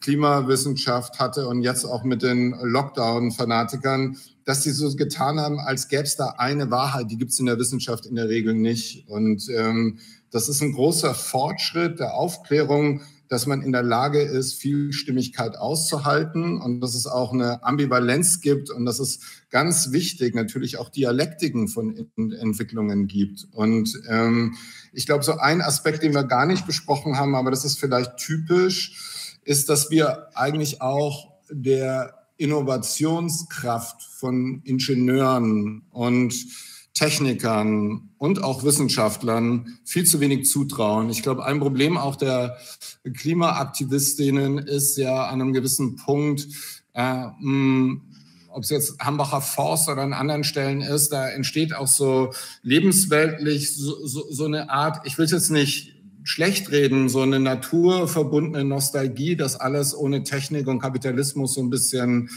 authentischer wäre. Das ist für mich so eine Heidegger ähm, Jugend. Das ist, glaube ich, nicht ein Weg. Ich finde, äh, wir müssten eigentlich an so Leute wie Uwe Shahin denken, an ähm, Naturwissenschaftler und Naturwissenschaftler und seine Frau Özlem Türeci, die ich auch mal erleben durfte und so deren Zutrauen in die Innovationskraft des Menschen und sagt, wir müssen das jetzt lösen. Also fange ich mit dem Programmieren, nachdem ich mir klar war, das ist die große Pandemie-Herausforderung. Dann geht er halt nach dem Abendessen ins Labor und fängt an, wirklich, er hat angefangen da zu arbeiten und wir haben dieses unglaubliche Wunder des Fortschritts, dass wir durch die Impfungen in Israel wurden ähm, in Israel wurden die letzten Covid-Stationen ähm, ähm, zugemacht, äh, dass Innovation und menschliche Erfindungsgabe in der Lage ist, ähm, auch große Herausforderungen zu meistern. Darauf kann man sich nicht blank verlassen und es macht Sinn, über jede Idee von Nachhaltigkeit zu sprechen, aber man muss sie vielleicht auch mit anderen Modernisierungsanliegen ähm, verbinden. Und dann, wenn es ein komplexerer Schuh wird, der draus wird, ich glaube, dann wird es einfach besser. Und ich kann dazu nur ermahnen, aber wie gesagt, ich finde ja interessant, dass es Fridays for Future geschafft haben, zu so einem Treiber von Politik und Wissenschaft zu werden. Und ich finde den Offenbarungseid des Sterns zum Aktivismus überzulaufen natürlich bizarr, aber wenn es so ist, dann ist es so. Und wenn der 15. öffentlich-rechtliche Instagram-Kanal zu so grünen Themen kommt, dann ist das halt auch so. Aber ob dieser viele Applaus für so eine Haltung dem Fortschritt dient, das wage ich zu bezweifeln. Ich glaube, da sind Ketzer, kritische Nachfragen und Leute, die auf Marktwirtschaft und Innovation setzen, auch wichtig, zumindest als Randfiguren in diesem Spiel. Also es tut mir leid, dass ich jetzt als Moderator kurz meine Rolle verlassen muss, aber wenn es um den öffentlich-rechtlichen Rundfunk geht, kann ich nur sagen, uns wurde beigebracht, äh, wie wir zwei Seiten beleuchten. Wir suchen auch immer die Gegenposition. Aber wenn es um den menschengemachten Klimawandel äh, geht, ist es immer schwieriger, die Gegenposition zu finden. Ich glaube, nur noch ein Prozent aller Studien kommen zu dem Ergebnis, dass der Klimawandel nicht menschengemacht ist. Davon reden wir doch gar nicht. Ja, nee, ich sag's ich ja nur. Ich stelle das überhaupt nicht in Frage. Ich, ich habe doch mit keinem Satz gesagt, dass das in Frage ja, wir sagen ja 15 von 16 äh, äh, äh, Kanälen würden jetzt quasi. Ähm Nö, ich habe gesagt, ich kann, wir können das ja. Also ich bin mir sicher, das wird auf Social Media kommentiert und jede äh, Crowd kann dann reinposten, was gemeint ist. Sie wissen doch, was gemeint ist. Also wir müssen uns ja jetzt nicht so. Ja, ähm, aber wissen Sie, Herr der Bias ist doch offensichtlich. Und die Themenwoche der ARD und all diese Sachen, das ist doch alles kein Zufall. So. Und die Berichterstattung ja. über ganz viele Themen ist es auch nicht. Ich will das ja gar nicht, ich, ich sage einfach nur, das ist so. Ich beschwere mich ja gar nicht. Das macht uns Sie, als Gegenangebot umso wichtiger. Also ich glaube, dass die Recherche, Faktencheck, das Hinterfragen, das Interviewen von äh, neuen Quellen, äh, Quellen, dass das wirklich ein essentieller Bestandteil des öffentlich-rechtlichen ist. Dafür ähm, geben wir in Deutschland sehr viel, viele sagen zu viel Geld aus. Und das unabhängig von Werbepartnern, unabhängig davon, ob man ein Wertegerüst mit einem Herausgeber teilt oder nicht. Und das äh, möchte ich einfach nochmal betonen an dieser Stelle, weil vieles, was, die, was Sie gesagt haben, ist perspektivenabhängig. Aber ich würde gerne diesen Rand äh, jetzt verlassen, um wieder zurückzukommen zu unserer Diskussion und den Ball aufnehmen, den Sie äh, gespielt haben, weil es klingt ja so verlockend. Und Frau Niedecken, ich frage jetzt jemanden, der die im Hambacher Forst war. Äh, Tech for Climate. Also die Idee, wir können mit einer genialen Wissenschaft vielleicht viel mehr auch von unserer Freiheit erhalten, als manch einer suggeriert. Das ist doch etwas, was es sich vielleicht auch lohnt, noch mehr in den Blick zu nehmen. Zum Beispiel Wasserstofftechnologie und andere Dinge. Ähm, ist das eine Idee, die man auch in der Kommunikation bei Bodies for Future stärker spielen könnte? Mm, ich glaube, beziehungsweise wir, wir, wissen ja, dass die Szenarien zum Beispiel im IPCC-Report rechnen damit, dass Dinge erfunden werden, die es jetzt noch nicht gibt, oder dass Dinge eben so ausgebaut werden, dass wir sie auf einer Skala benutzen können, wie wir es heute noch nicht tun. Und bisher wir eben sehr viel Greenwashing eben nur beobachten bei Unternehmen und Parteien oder wie auch immer, bei irgendwelchen Programmen, die das eben versuchen, in den Vordergrund zu rücken. Und es bietet eben keinen handfesten Plan, dem man vertrauen kann, dass in den nächsten vier, fünf oder zehn Jahren eben die notwendigen Emissionsreduktionen und ähm, eben auch Schutzmaßnahmen kommen für Gebiete, die heute schon stark betroffen sind von der Klimakrise, dass es in dem Rahmen eben umgesetzt wird. Und wir befinden uns ja aktuell eben auf dem tatsächlich Worst-Case-Szenario der Klimakrise. Also es ist ja nicht so, dass das alles zu, ähm, zu schlecht gerechnet wurde und wir jetzt irgendwo uns noch in der Mitte bewegen, sondern wir jeden Tag, und das wissen wir seit Jahren Zeit verspielen, eben diese, diese Schritte einzuleiten. Und ich glaube, niemand von uns würde sagen, wir sollten zum Beispiel weniger investieren in, den, ähm, in Forschung. Also da bin ich natürlich 100 Prozent dahinter. Aber wir sollten auch eben, vor allem wenn man sich um diese, diese Balance bemühen möchte in, in der Berichterstattung, schauen, wie viel Geld zum Beispiel in diese Anti-Wissenschaftslobby fließt. Die, also es ist ja nachgewiesen, dass es zum Beispiel ähm, hinter der AfD und hinter Trump-SupporterInnen eine sehr große Lobby gibt und sehr viel Geld reinfließt von eben Unternehmen, die sich bemühen, eben nicht die wissenschaftlichen Notwendigkeiten einhalten zu müssen. Und wir dann eben dabei rauskommen, dass dann Unternehmen wie Heidelberg Zement anfangen, sich grün anzumalen und sagen, wir machen ähm, Vorzeige Klimaschutz und Vorzeige Klimaschutz bedeutet, wir sparen 50 Prozent des CO2-Ausstoßes für 2050 ein, weil das, also das ist viel zu wenig und das ist nicht realistisch, dass bis dahin dann eben das Geschäftsmodell so verändert wird, dass wir wirklich zu 100 Prozent klimaneutralen Beton kommen. Und das dann nur durch Zertifikate und durch Umverteilung von Emissionen in andere Regionen dieser Erde, was eben dann egal ist, weil es ist dann in unserer Atmosphäre und die können wir nicht aufteilen in unsere Länder, ähm, nicht mehr funktioniert. Und selbst im Pariser Klimaabkommen viele Rechenlücken drin sind, eben internationaler Flugverkehr, internationaler Handel eben, also durch Schiffe, nicht bedacht ist. Und wir, also ich finde es total gefährlich, immer diese, diese Frage aufzumachen, reden wir da nicht gut genug drüber, weil wir reden sehr viel drüber und es wird auch sehr viel daran gearbeitet und das ist super und das ist unheimlich wichtig. Aber wenn wir uns anschauen, wie die Grundrechtseinschränkungen, die es letztes Jahr gab, nur, also zu einer Emissionsreduktion von sieben Prozent geführt haben, global gesehen, die wir jetzt schon wieder verspielt haben, weil die Emissionen seitdem schon wieder rapide angestiegen sind, dann muss man sich schon fragen, wir müssen grundlegend was ändern an der Art und Weise, wie wir eben Klimamaßnahmen angehen und nicht hoffen, dass irgendwann was kommt, was wir dann einfach nur noch skalieren müssen, um eben unser System hier nicht in Frage zu stellen, weil wir ja jetzt schon sehen, dass es eben nicht funktioniert und die Armen leiden eben am meisten unter dem, wofür sie nichts können. Und das zeigt, also zeigt sich in der Corona-Krise, das zeigt sich in vielen anderen Krisen und das, das potenziert sich in der Klimakrise. Wobei bei dem Punkt 7 Prozent würde jetzt die Bundeskanzlerin widersprechen und sagen, der Löwenanteil davon hat eigentlich nichts mit Corona zu tun, sondern. Äh, wir haben global 7 Prozent Emissionen reduziert, nicht in Deutschland. Ah, okay. Aber das, was Deutschland gespart hat, da würde sie sagen, der Löwenanteil davon, der auch dazu geführt hat, dass die Klimaziele erreicht worden sind, die nicht Paris-konform sind, das, der Punkt ist gemacht, ähm, dass die erreicht wurden durch die Erhöhung des CO2-Preises und dass das ähm, also weniger den nicht fahrenden Autos zu tun haben, sondern äh, mehr mit den Kohlekraftwerken, die sich nicht gelohnt haben, für die Industrie zu, betrieben zu werden. Der wird trotzdem noch 4 Milliarden Steuergelder hinterher schmeißen. Also, oh. ja. Aber, aber das ist ein Löwenanteil, aber es ist ja eh nicht konform. Ja. Ich will einmal auf den Chat gucken und auch diejenigen, die uns zuschauen, animieren, uns gerne noch einen Input zu geben, auch Fragen zu stellen, wenn Sie sagen, das ähm, sollte oder wenn ihr sagt, das sollte unbedingt in der Diskussion noch vorkommen. Ähm, Jetzt steht hier, sollte Fridays for Future für mehr Akzeptanz der eigenen Forderungen verbal etwas abrüsten, um so mehr Menschen zu erreichen. Okay, Herr Broschert würde sagen, auf jeden Fall, oder? Abrüsten? Naja, abrüsten, abrüsten wäre schon wieder strategisch gedacht.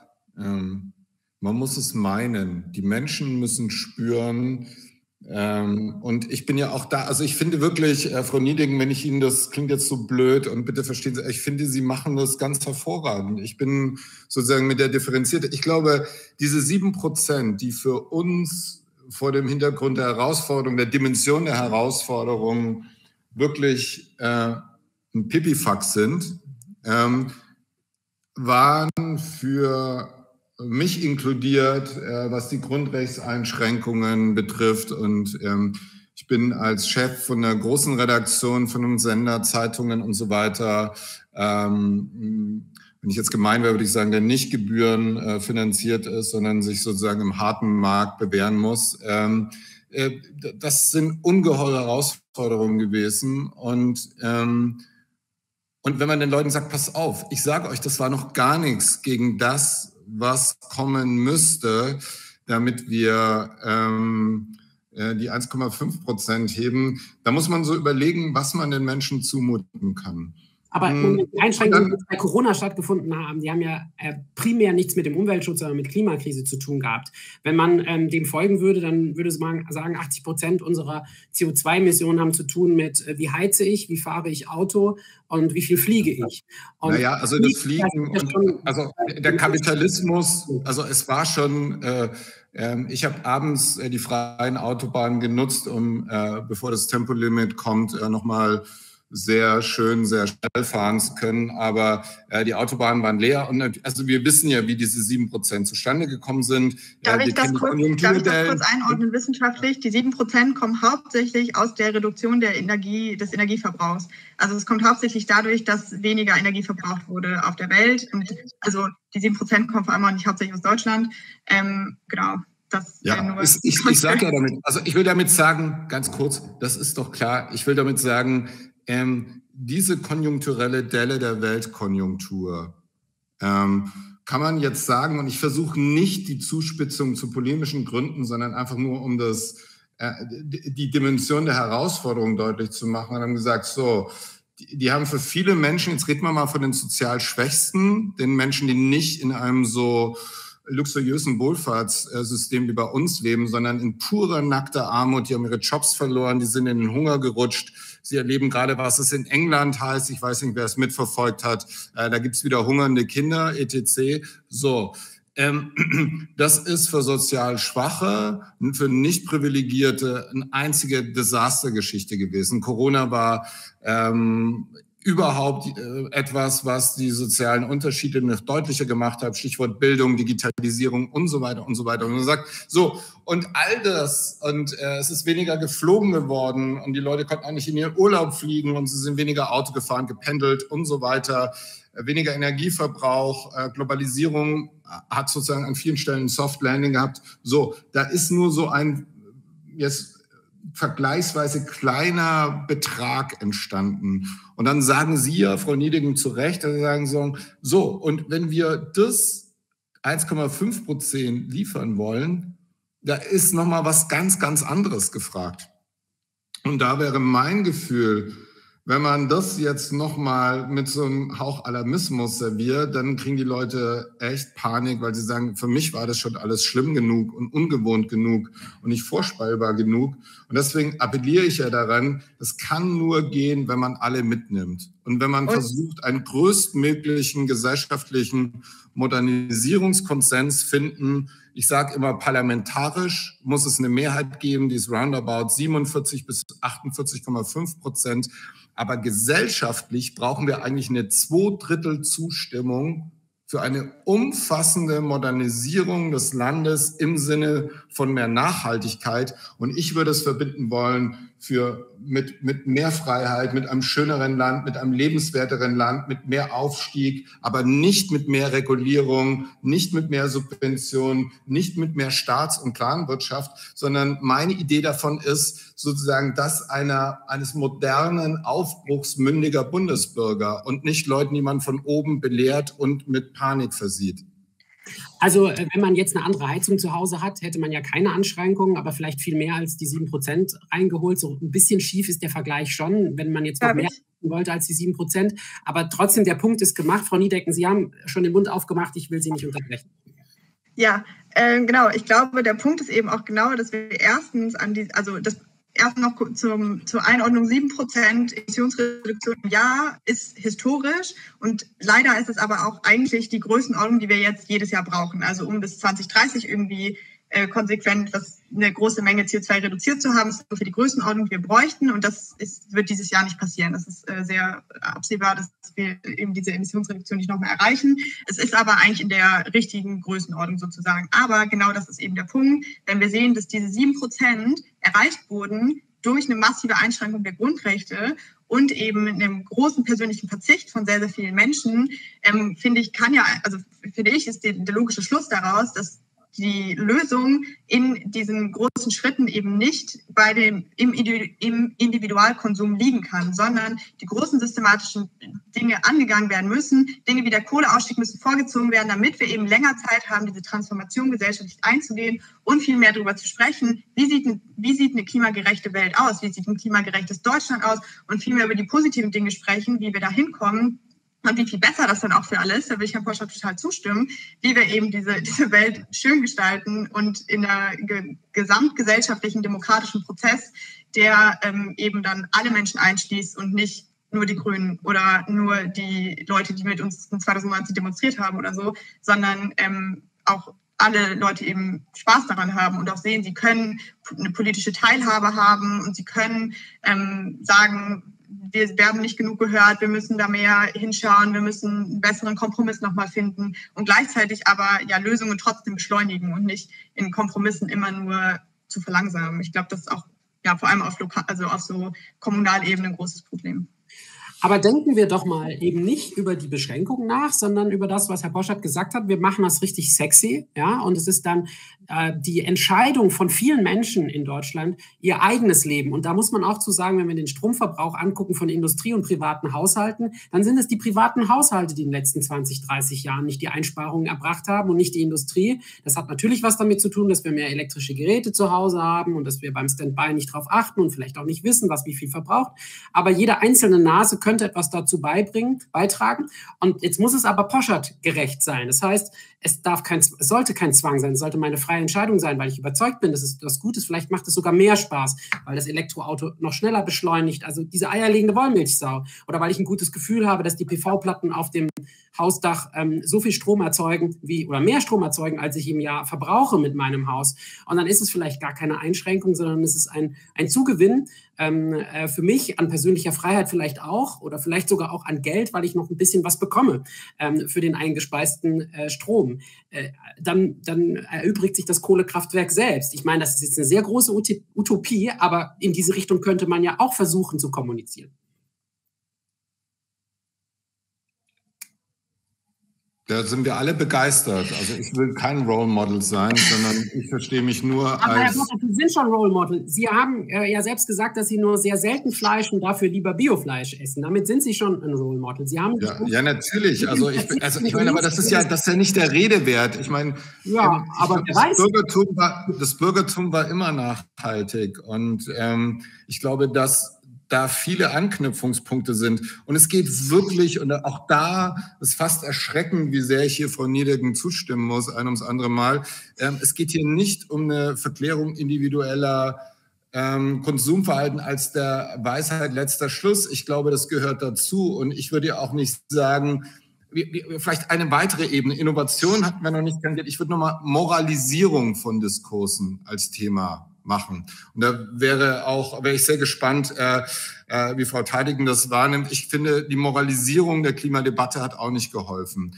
Wenn man sagt, ein kühler, materialistisch, naturwissenschaftlicher Blick auf die Dinge, der ist ja denkbar unverstellt und kommt eigentlich immer nur das moralische Gut und Schlecht und so eigentlich äh, ganz gut aus. Und ähm, wenn ich damit, wenn ich über Schönheit rede zum Beispiel als etwas, was eine Ex- und Hop-Gesellschaft äh, ähm, hinterfragen könnte. Ein Konsum, der deshalb nachhaltig ist, weil man nicht alles sofort entsorgen will, dass es eine Erziehung geben muss für einen bewussten Umgang mit Essen, dass es eine Erziehung geben muss, die von Kita anfängt, äh, mit, dass man so kocht und äh, ernährt, äh, dass es gesund ist und dass es nicht diesen Wegwerfgedanken quasi selbstverständlich gibt. Also ich glaube, das ist ein gesamtgesellschaftlicher Auftrag. Aber wie ist das Narrativ, um jetzt dieses Horror-Trendwort zum letzten Mal zu bemühen, mit welcher Idee versehe ich das?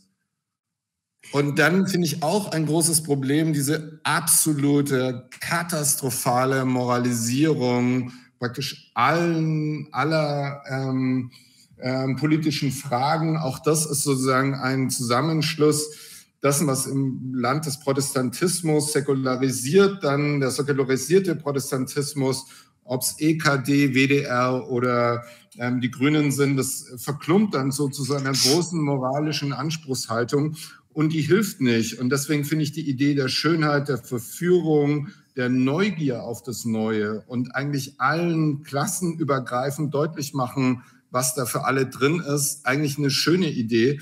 Und ich glaube auch, dass sie zumindest, wir werden nicht alle mitnehmen können, aber für zwei Drittel der Gesellschaft könnte man da was finden, mit dem sie sich identifizieren. Und dann kann man es auch gestalten. Ich antworte vielleicht direkt, weil ich angesprochen wurde. Also ich weiß nicht, wo Sie die zwei Drittel her, äh, der Gesellschaft hernehmen, aber natürlich ist das eine schöne Idee. Ähm, ich kann jetzt aber aus der empirischen Forschung berichten, dass wir in den, äh, was wir äh, sich in meinen eigenen Studien als auch andere ForscherInnen in ihren Studien gefunden haben, dass ein erhöhtes Problembewusstsein, also dieser Sensationalismus ähm, in der Berichterstattung wirkt. Er führt zu einem höheren Problembewusstsein ähm, bei den Rezipierenden ähm, und äh, in vielen Studien eben auch zu Verhaltensintentionen. Was aber damit nicht ab abgedeckt ist, und das ist eben dann ähm, eine Lücke, die wir in der empirischen Forschung haben, wie langfristig oder mittelfristig ist das? Das sind in der Regel Effekte, die kurzfristig gemessen werden. Ähm, also jetzt, wenn wir wieder zurückgehen, ne, äh, diese sensationalistische Berichterstattung, die wir äh, vor Jahrzehnten hatten, ähm, die wurde da eben so wahrgenommen, aber die Leute hatten ein höheres Problembewusstsein sein, was dann aber enttäuscht wurde, ähm, weil nichts passiert ist. Und äh, jetzt haben wir ja vorhin und am Anfang der Diskussion gehabt, ist so eine gewisse Müdigkeit, Frustration entstanden. Also welche nachhaltigen Effekte entstehen in, also gegenüber den Themen, aber auch gegenüber Journalismus, also Stichwort Vertrauen in die Medien, Vertrauen in Journalismus. Äh, und das ist dann natürlich nochmal eine andere Frage. Ähm, ich würde aber auch gerne noch was ähm, zu dem Punkt sagen, ähm, wie weit müssen wir eigentlich die individuelle Ebene ähm, adressieren. Es wurde jetzt gesagt, das individuelle Konsumverhalten, das kann jetzt nicht die Lösung sein. Ähm, das, das mag von der Perspektive her stimmen. Aus der Publikumsperspektive ist es so, dass das Thema aber damit näher an sie herankommt und dass die Menschen natürlich gerne wissen wollen, was können sie eigentlich tun, wo können sie ansetzen. Es ist natürlich ein unglaublich frustrierendes Gefühl, wenn man quasi da sitzen muss und warten, dass die Politik etwas tut, wenn man doch selber äh, dieses Problem erkennt und selber auch gerne etwas tun möchte. Mhm. Ähm, das heißt, es geht da vielleicht auch nicht nur um das faktische Konsumverhalten, sondern auch eben um den emotionalen Bezug, um die Aufmerksamkeit, um das Problembewusstsein der Menschen, wenn man individuelle Ansätze in der, in der, in, im Diskurs, in der Medienberichterstattung zum Beispiel hat. Das heißt, konkretisieren. Was kann man denn eigentlich tun? Was würde denn wie viel bringen? Ähm, ich bin mir sicher, es wissen ganz viele Menschen nicht, wie viel Strom sie eigentlich in ihrem privaten Haushalt verbrauchen äh, und was es kostet, äh, drei verschiedene Endgeräte nebenher laufen zu haben rund um die Uhr ähm, das ganze Jahr über. Äh, das sind so kleine Ansatzpunkte, aber das könnte man ja einfach auch mal konkretisiert darstellen und auch mal ein bisschen mehr ja, um einfach Fakten auch in, in diese Ebene hineinzubekommen und die Menschen hier auch aufzuklären und zu informieren. Das passt zu der Frage aus dem Chat, wie muss Kommunikation angepasst werden, wenn Lösungen diskutiert werden sollten? Frau Tatiken, würden Sie das Friday for Future zum Beispiel empfehlen? Ähm, eine Kampagne in diese Richtung, also nach Lösungen, das würde bedeuten, wie viel Standby-Geräte fressen dir ähm, den Strom weg oder deine machen, äh, bringen deine Rechnung in die Höhe? Äh, nur so viel Wasser kochen wie. Also äh, ganz ehrlich, wenn wir über Narrative sprechen, wie das ja Herr Poschert getan hat, dann wissen wir alle, äh, the bigger the challenge, the better the story. Dann fängt man immer beim Problem an und äh, nicht bei der Lösung. Das ist aber genau das, was die Menschen sich wünschen. Also ähm, in den vielen Jahren, wo ich jetzt Klimaforschung mache, ähm, also Klimarezipierenden, ähm, Klimawandel Forschung, ähm, ich höre das immer wieder. Sie wollen Lösungen hören, sie wollen konkret haben. Ähm, Sie, Sie wollen sozusagen erstmal einen Ansatzpunkt haben, dieses Thema in Ihr eigenes Leben zu ziehen. Ich würde mich jetzt nicht als Beraterin hier für strategische Kommunikation für Fridays for Future verstehen, sondern ich bin ja Publikumsforscherin und kann nur das wiedergeben, was ich aus meiner Forschung weiß, was das Publikum möchte. Möchte da aber auch noch mal sagen, was ist denn, ne, wer ist denn das Publikum? Fridays for Future hat ja womöglich eben auch eine ganz andere Zielgruppe. Das haben Sie, Frau Niedecken, ja äh, eingangs auch gesagt. Sie richten sich an die Politik Politik. Ähm, und wir reden aber natürlich hier jetzt auch viel über die Öffentlichkeit, über ähm, das Laienpublikum. Und ähm, da haben wir auch noch mal wieder unterschiedliche Gruppen. Wir haben Wissenschaftsinteressierte, die sicherlich nicken, wenn Herr Boschert sagt, ja, wir müssen doch irgendwie evidenzbasiert und die Modelle müssen erklären und wir müssen auch, wo stecken die Unsicherheiten, muss berichtet werden. Ähm, wir haben aber auch andere Gruppen, die vielleicht nicht so wissenschaftsinteressiert sind. Und ich habe immer noch so eine Gruppendiskussionsteilnehmerin im Ohr, ähm, als wir zwei widersprüchliche Stimuli vorgespielt haben, also von zwei Wissenschaftlern, Männer in diesem Fall, ähm, die sich quasi widersprochen haben, äh, die einfach gesagt haben, da lügt doch einer. Ich weiß jetzt gar nicht, wie ich damit umgehen soll. Und solche Menschen haben wir eben auch. Wir haben wirklich ein vielfältiges, vielschichtiges Publikum mit ganz unterschiedlichen Bedürfnissen, ähm, Erfahrungswerten, ähm, und eben auch Erwartungen an das, was da an Kommunikation auf sie zukommt. Und auch in den einzelnen Gruppen oder bei den einzelnen Menschen kann auch das von Situation zu Situation ja durchaus wieder unterschiedlich sein. Und das, finde ich, müsste, müsste die öffentliche Debatte beziehungsweise Medienberichterstattung noch stärker und besser aufgreifen. Darf ich kurz zurückkommen auf das Zitat? Zitat, da lügt doch jemand. Die beiden Aussagen waren, ähm, äh, also da war nichts gefaked oder da war auch äh, kein, kein Versuch drin, sondern die waren beide einfach korrekt. Und sie haben sie aber in Teilen widersprochen und das war für die Rezipientin quasi die Überforderung. Genau, genau. Es waren ähm, zwei Wissenschaftler, die ähm, in einem äh, nachrichtenjournalistischen ähm, Angebot ähm, zugeschnitten wurden. Ähm, und das, wir haben also tatsächlich reale Stimuli verwendet. Also ein Ausschnitt äh, aus dem Heute-Journal war das damals, ähm, wo eben zwei Wissenschaftler interviewt wurden ähm, und äh, sich genau in einem Punkt widersprochen haben, auch nicht vollends, aber das war dann eben tatsächlich schon schwierig und das ist jetzt nur natürlich nur illustrieren, ne? dass äh, diese Frau das gesagt hat, da lügt doch einer, aber so gilt es eben für viele Menschen, die Schwierigkeiten haben mit äh, Widersprüchen äh, umzugehen und ähm, diese, die muss man ja auch erstmal bewältigen. Das wir wissen aus der psychologischen Theorie, das macht so eine Art Spannung in uns als Publikum. Das müssen wir erstmal auflösen. Ähm, das heißt, da steckt ein Prozess dahinter. Da braucht es auch unter Umständen Zeit, äh, Gespräche, weitere Informationen, Gedanken. Äh, und wenn diese Zeit nicht da ist, und das ist sie mhm. eben in der komplexen Welt oft nicht, ähm, dann kann das eben wiederum auch zu Frustrationen führen gegenüber äh, Themen oder auch gegenüber Wissenschaftlern oder Wissenschaftlerinnen oder dem Wissenschaftssystem sogar. Dankeschön. Wir gucken noch einmal in den Chat und auch hier nochmal die Aufforderung, gerne sich beteiligen, wer möchte. Da gibt es eine Frage, die lautet, kann es nicht auch fatale Folgen für den Klimaschutz haben, wenn die, De die Debatte darüber zu positiv geframed wird? Und dadurch im Endeffekt weniger radikale politische Maßnahmen getroffen werden. Da steckt drin, dass die radikalen politischen Maßnahmen die richtigen sind, aber ich gebe das mal an Frau Niedecken. Ja, gibt es die Angst bei Ihnen, dass es zu positiv geframed weniger Wirkung hätte, wenn man über Klimaschutz diskutiert? Naja, die Frage ist ja, was ich positiv frame. Also wenn ich über radikale Maßnahmen spreche und da klar mache, was das für positive Auswirkungen hat, dann ist es, glaube ich, also erhöht es auf jeden Fall das das Verständnis oder auch den, den Wunsch nach radikaleren Maßnahmen. Und man muss nicht immer wieder darüber reden, was passiert, wenn wir jetzt nichts machen, weil ich glaube, so die, diese Uninformiertheit, die gibt es ja nicht. Alle Menschen wissen Bescheid, so dass wir in einer sehr problematischen Lage sind. Sie wissen vielleicht nicht, wann genau es wie schlimm schon ist, aber so, ich glaube, dieses Bewusstsein, dass der Klimawandel da ist und dass man was dagegen tun muss, das ist ja bei allen Menschen dort. Aber wenn wir jetzt uns, also ich glaube, das Gefährliche ist eben, wenn wir mittelmäßige Maßnahmen zu gut framen und sagen, ja, das ist das Einzige und mehr schaffen wir auch nicht, dann ist es sehr gefährlich. Und da ähm, wünsche ich mir auch von der Politik viel mehr Ehrlichkeit und auch von Parteien wie den Grünen, aber auch natürlich von der CDU, dass sie viel ehrlicher darüber sprechen würden, was bedeuten die Maßnahmen, die sie vorschlagen. Und das ist, glaube ich, ähm, eine, eine Nachfrage, die viel zu selten gestellt wird. Was bedeutet das in, einem, in der Frage von einem CO2-Budget, ähm, von sozialer Gerechtigkeit und so weiter? Und äh, da glaube ich, da muss man, glaube ich, einfach realistischer framen und nicht positiver oder negativer. Aber ich glaube, wenn zum Beispiel wir äh, darüber sprechen, also Fridays for Future oder auch die Parteien, was man ähm, vom Klima oder von Klimagerechtigkeit auch gewinnen kann, dann ist es super wichtig, das positiver zu framen. Ähm, und ich wollte eine Sache noch sagen, wenn wir jetzt fragen, ob wir, wie wir uns an die individuellen Menschen richten, also an die einzelnen ZuhörerInnen, die sich das jetzt hier anschauen oder die ein Interview lesen oder wie auch immer, dann glaube ich, ist ganz klar, dass wir viel mehr dahin kommen müssen, dass wir nicht nur die Politik adressieren, sondern ganz klar machen, wir brauchen von euch nicht den Verzicht auf Fleisch oder so. Also auch meinetwegen finde ich gut, wenn Leute ein bisschen weniger Fleisch essen.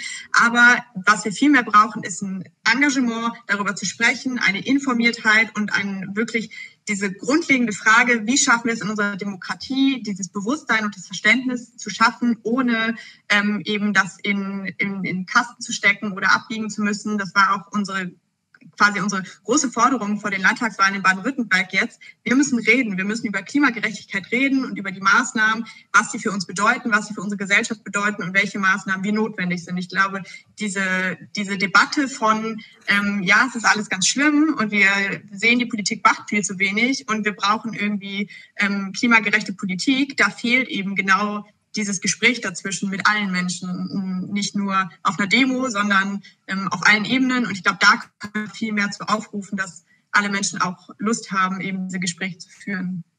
Hm. Ich gucke noch einmal in den Chat, da sehe ich keine neue Frage. Dann würde ich einbiegen auf die Zielgerade, denn tatsächlich ist die Zeit wie im Flug vergangen ähm, und würde gerne jedem nochmal die Gelegenheit geben, mit einem für ihn oder ihr wichtigsten, dem wichtigsten Punkt äh, zu schließen. Herr Poschert, was ist der wichtigste Punkt, was Sie vielleicht auch den recht jungen Menschen, die wahrscheinlich zugucken, heute mitgeben wollen aus Ihrer Perspektive? Ähm, ach, ich tue mich schwer mit so einem pädagogischen Ansatz. Äh, ich finde, die, die an so einem Freitagabend, wo man schon wieder Außengastronomie wahrnehmen kann, äh, um so eine Zeit jetzt äh, sich äh, so ein anspruchsvolles Gespräch äh, reinziehen, die sind wahrscheinlich eh schon auf dem Pfad der Tugend und des Aufklärerischen unterwegs. Den muss ich im Grunde genommen gar nichts empfehlen. Ich glaube, das Schönste, was bei dieser, äh, wie ich finde, sehr spannenden Diskussion vielleicht rübergekommen wäre, dass man sich abseits seiner eigenen Blasen und Wirklichkeits- und Wahrnehmungsfelder tummelt. Ähm, ich würde mich freuen, wenn der eine oder andere sich auch mal mit dem, was meine beiden Hauptautorinnen und Autoren zu dem, jetzt fange ich auch schon an mit dem Gendern, wo es überhaupt keinen Sinn macht, äh, also meine beiden Hauptautoren, Axel Bojanowski und Daniel Wetzel zu dem Thema geschrieben haben, die sind wirklich exzellent. Ähm, und das ist vielleicht etwas, was weniger in diese sonst medial sehr weit verbreitete Gemütlichkeit und das äh, Abhängen mit der Klimabewegung ähm, äh, zu tun hat. Aber ich halte es immer für gut und richtig, sich gerade dort zu challengen, wo man eigentlich selber nichts verloren hat. Und ohne irgendeine Eitelkeit muss ich sagen, dass ich am meisten immer gelernt habe bei Taz-Kongressen, wo ich auf dem Podium saß und praktisch nur die Hucke voll bekommen habe. Aber ich finde, Applaus macht manchmal blöde und ein kluges Gespräch mit jemandem, der ganz anderer Meinung ist, kann sehr viel zielführender sein. Und hm, äh, mein letzter Punkt, also ich habe gesagt, Innovation, äh, wieder den Moralismus. Moral ist was Furchtbares, wenn man sie zu instrumentalisieren versucht und äh, raus aus der Blasenlogik und rein in die Milieus und in die Welten, in denen man erstmal fremd ist. Ich kann es nur sehr empfehlen, gar nicht als moralischer Appell, sondern es ist im Zweifelsfall spannender und auch weniger öde. Es ist ja eigentlich furchtbar, wenn Leute äh, nur noch ihre eigenen Referenzräume anhören. Da war ich auch wahnsinnig enttäuscht mh, hm, von so ähm, Podcasts von Klima Aktivistinnen, wo ich das Gefühl habe, da wird eigentlich nur mit Gleichdenken gesprochen und dann ist es sozusagen ein Monolog als Dialog verkleidet und das ist eigentlich der Horror. Ja, Herr Porschert, vielen Dank dafür und auch äh, an Sie, dass Sie auch äh, sich hier getummelt haben und Reibungsfläche geboten haben. Das hat das Gespräch sehr lebendig gemacht. Ich gebe das Wort an Frau Tadicken. Ähm, ja, also ich, ich glaube, was was mir wichtig wäre, hier nochmal zu betonen, und das, ähm, da schließe ich mich auch an an Herrn Poschardt, ist tatsächlich ähm, das, Klimawandel auch als wissenschaftliches Phänomen auf dem, auf dem Schirm zu behalten.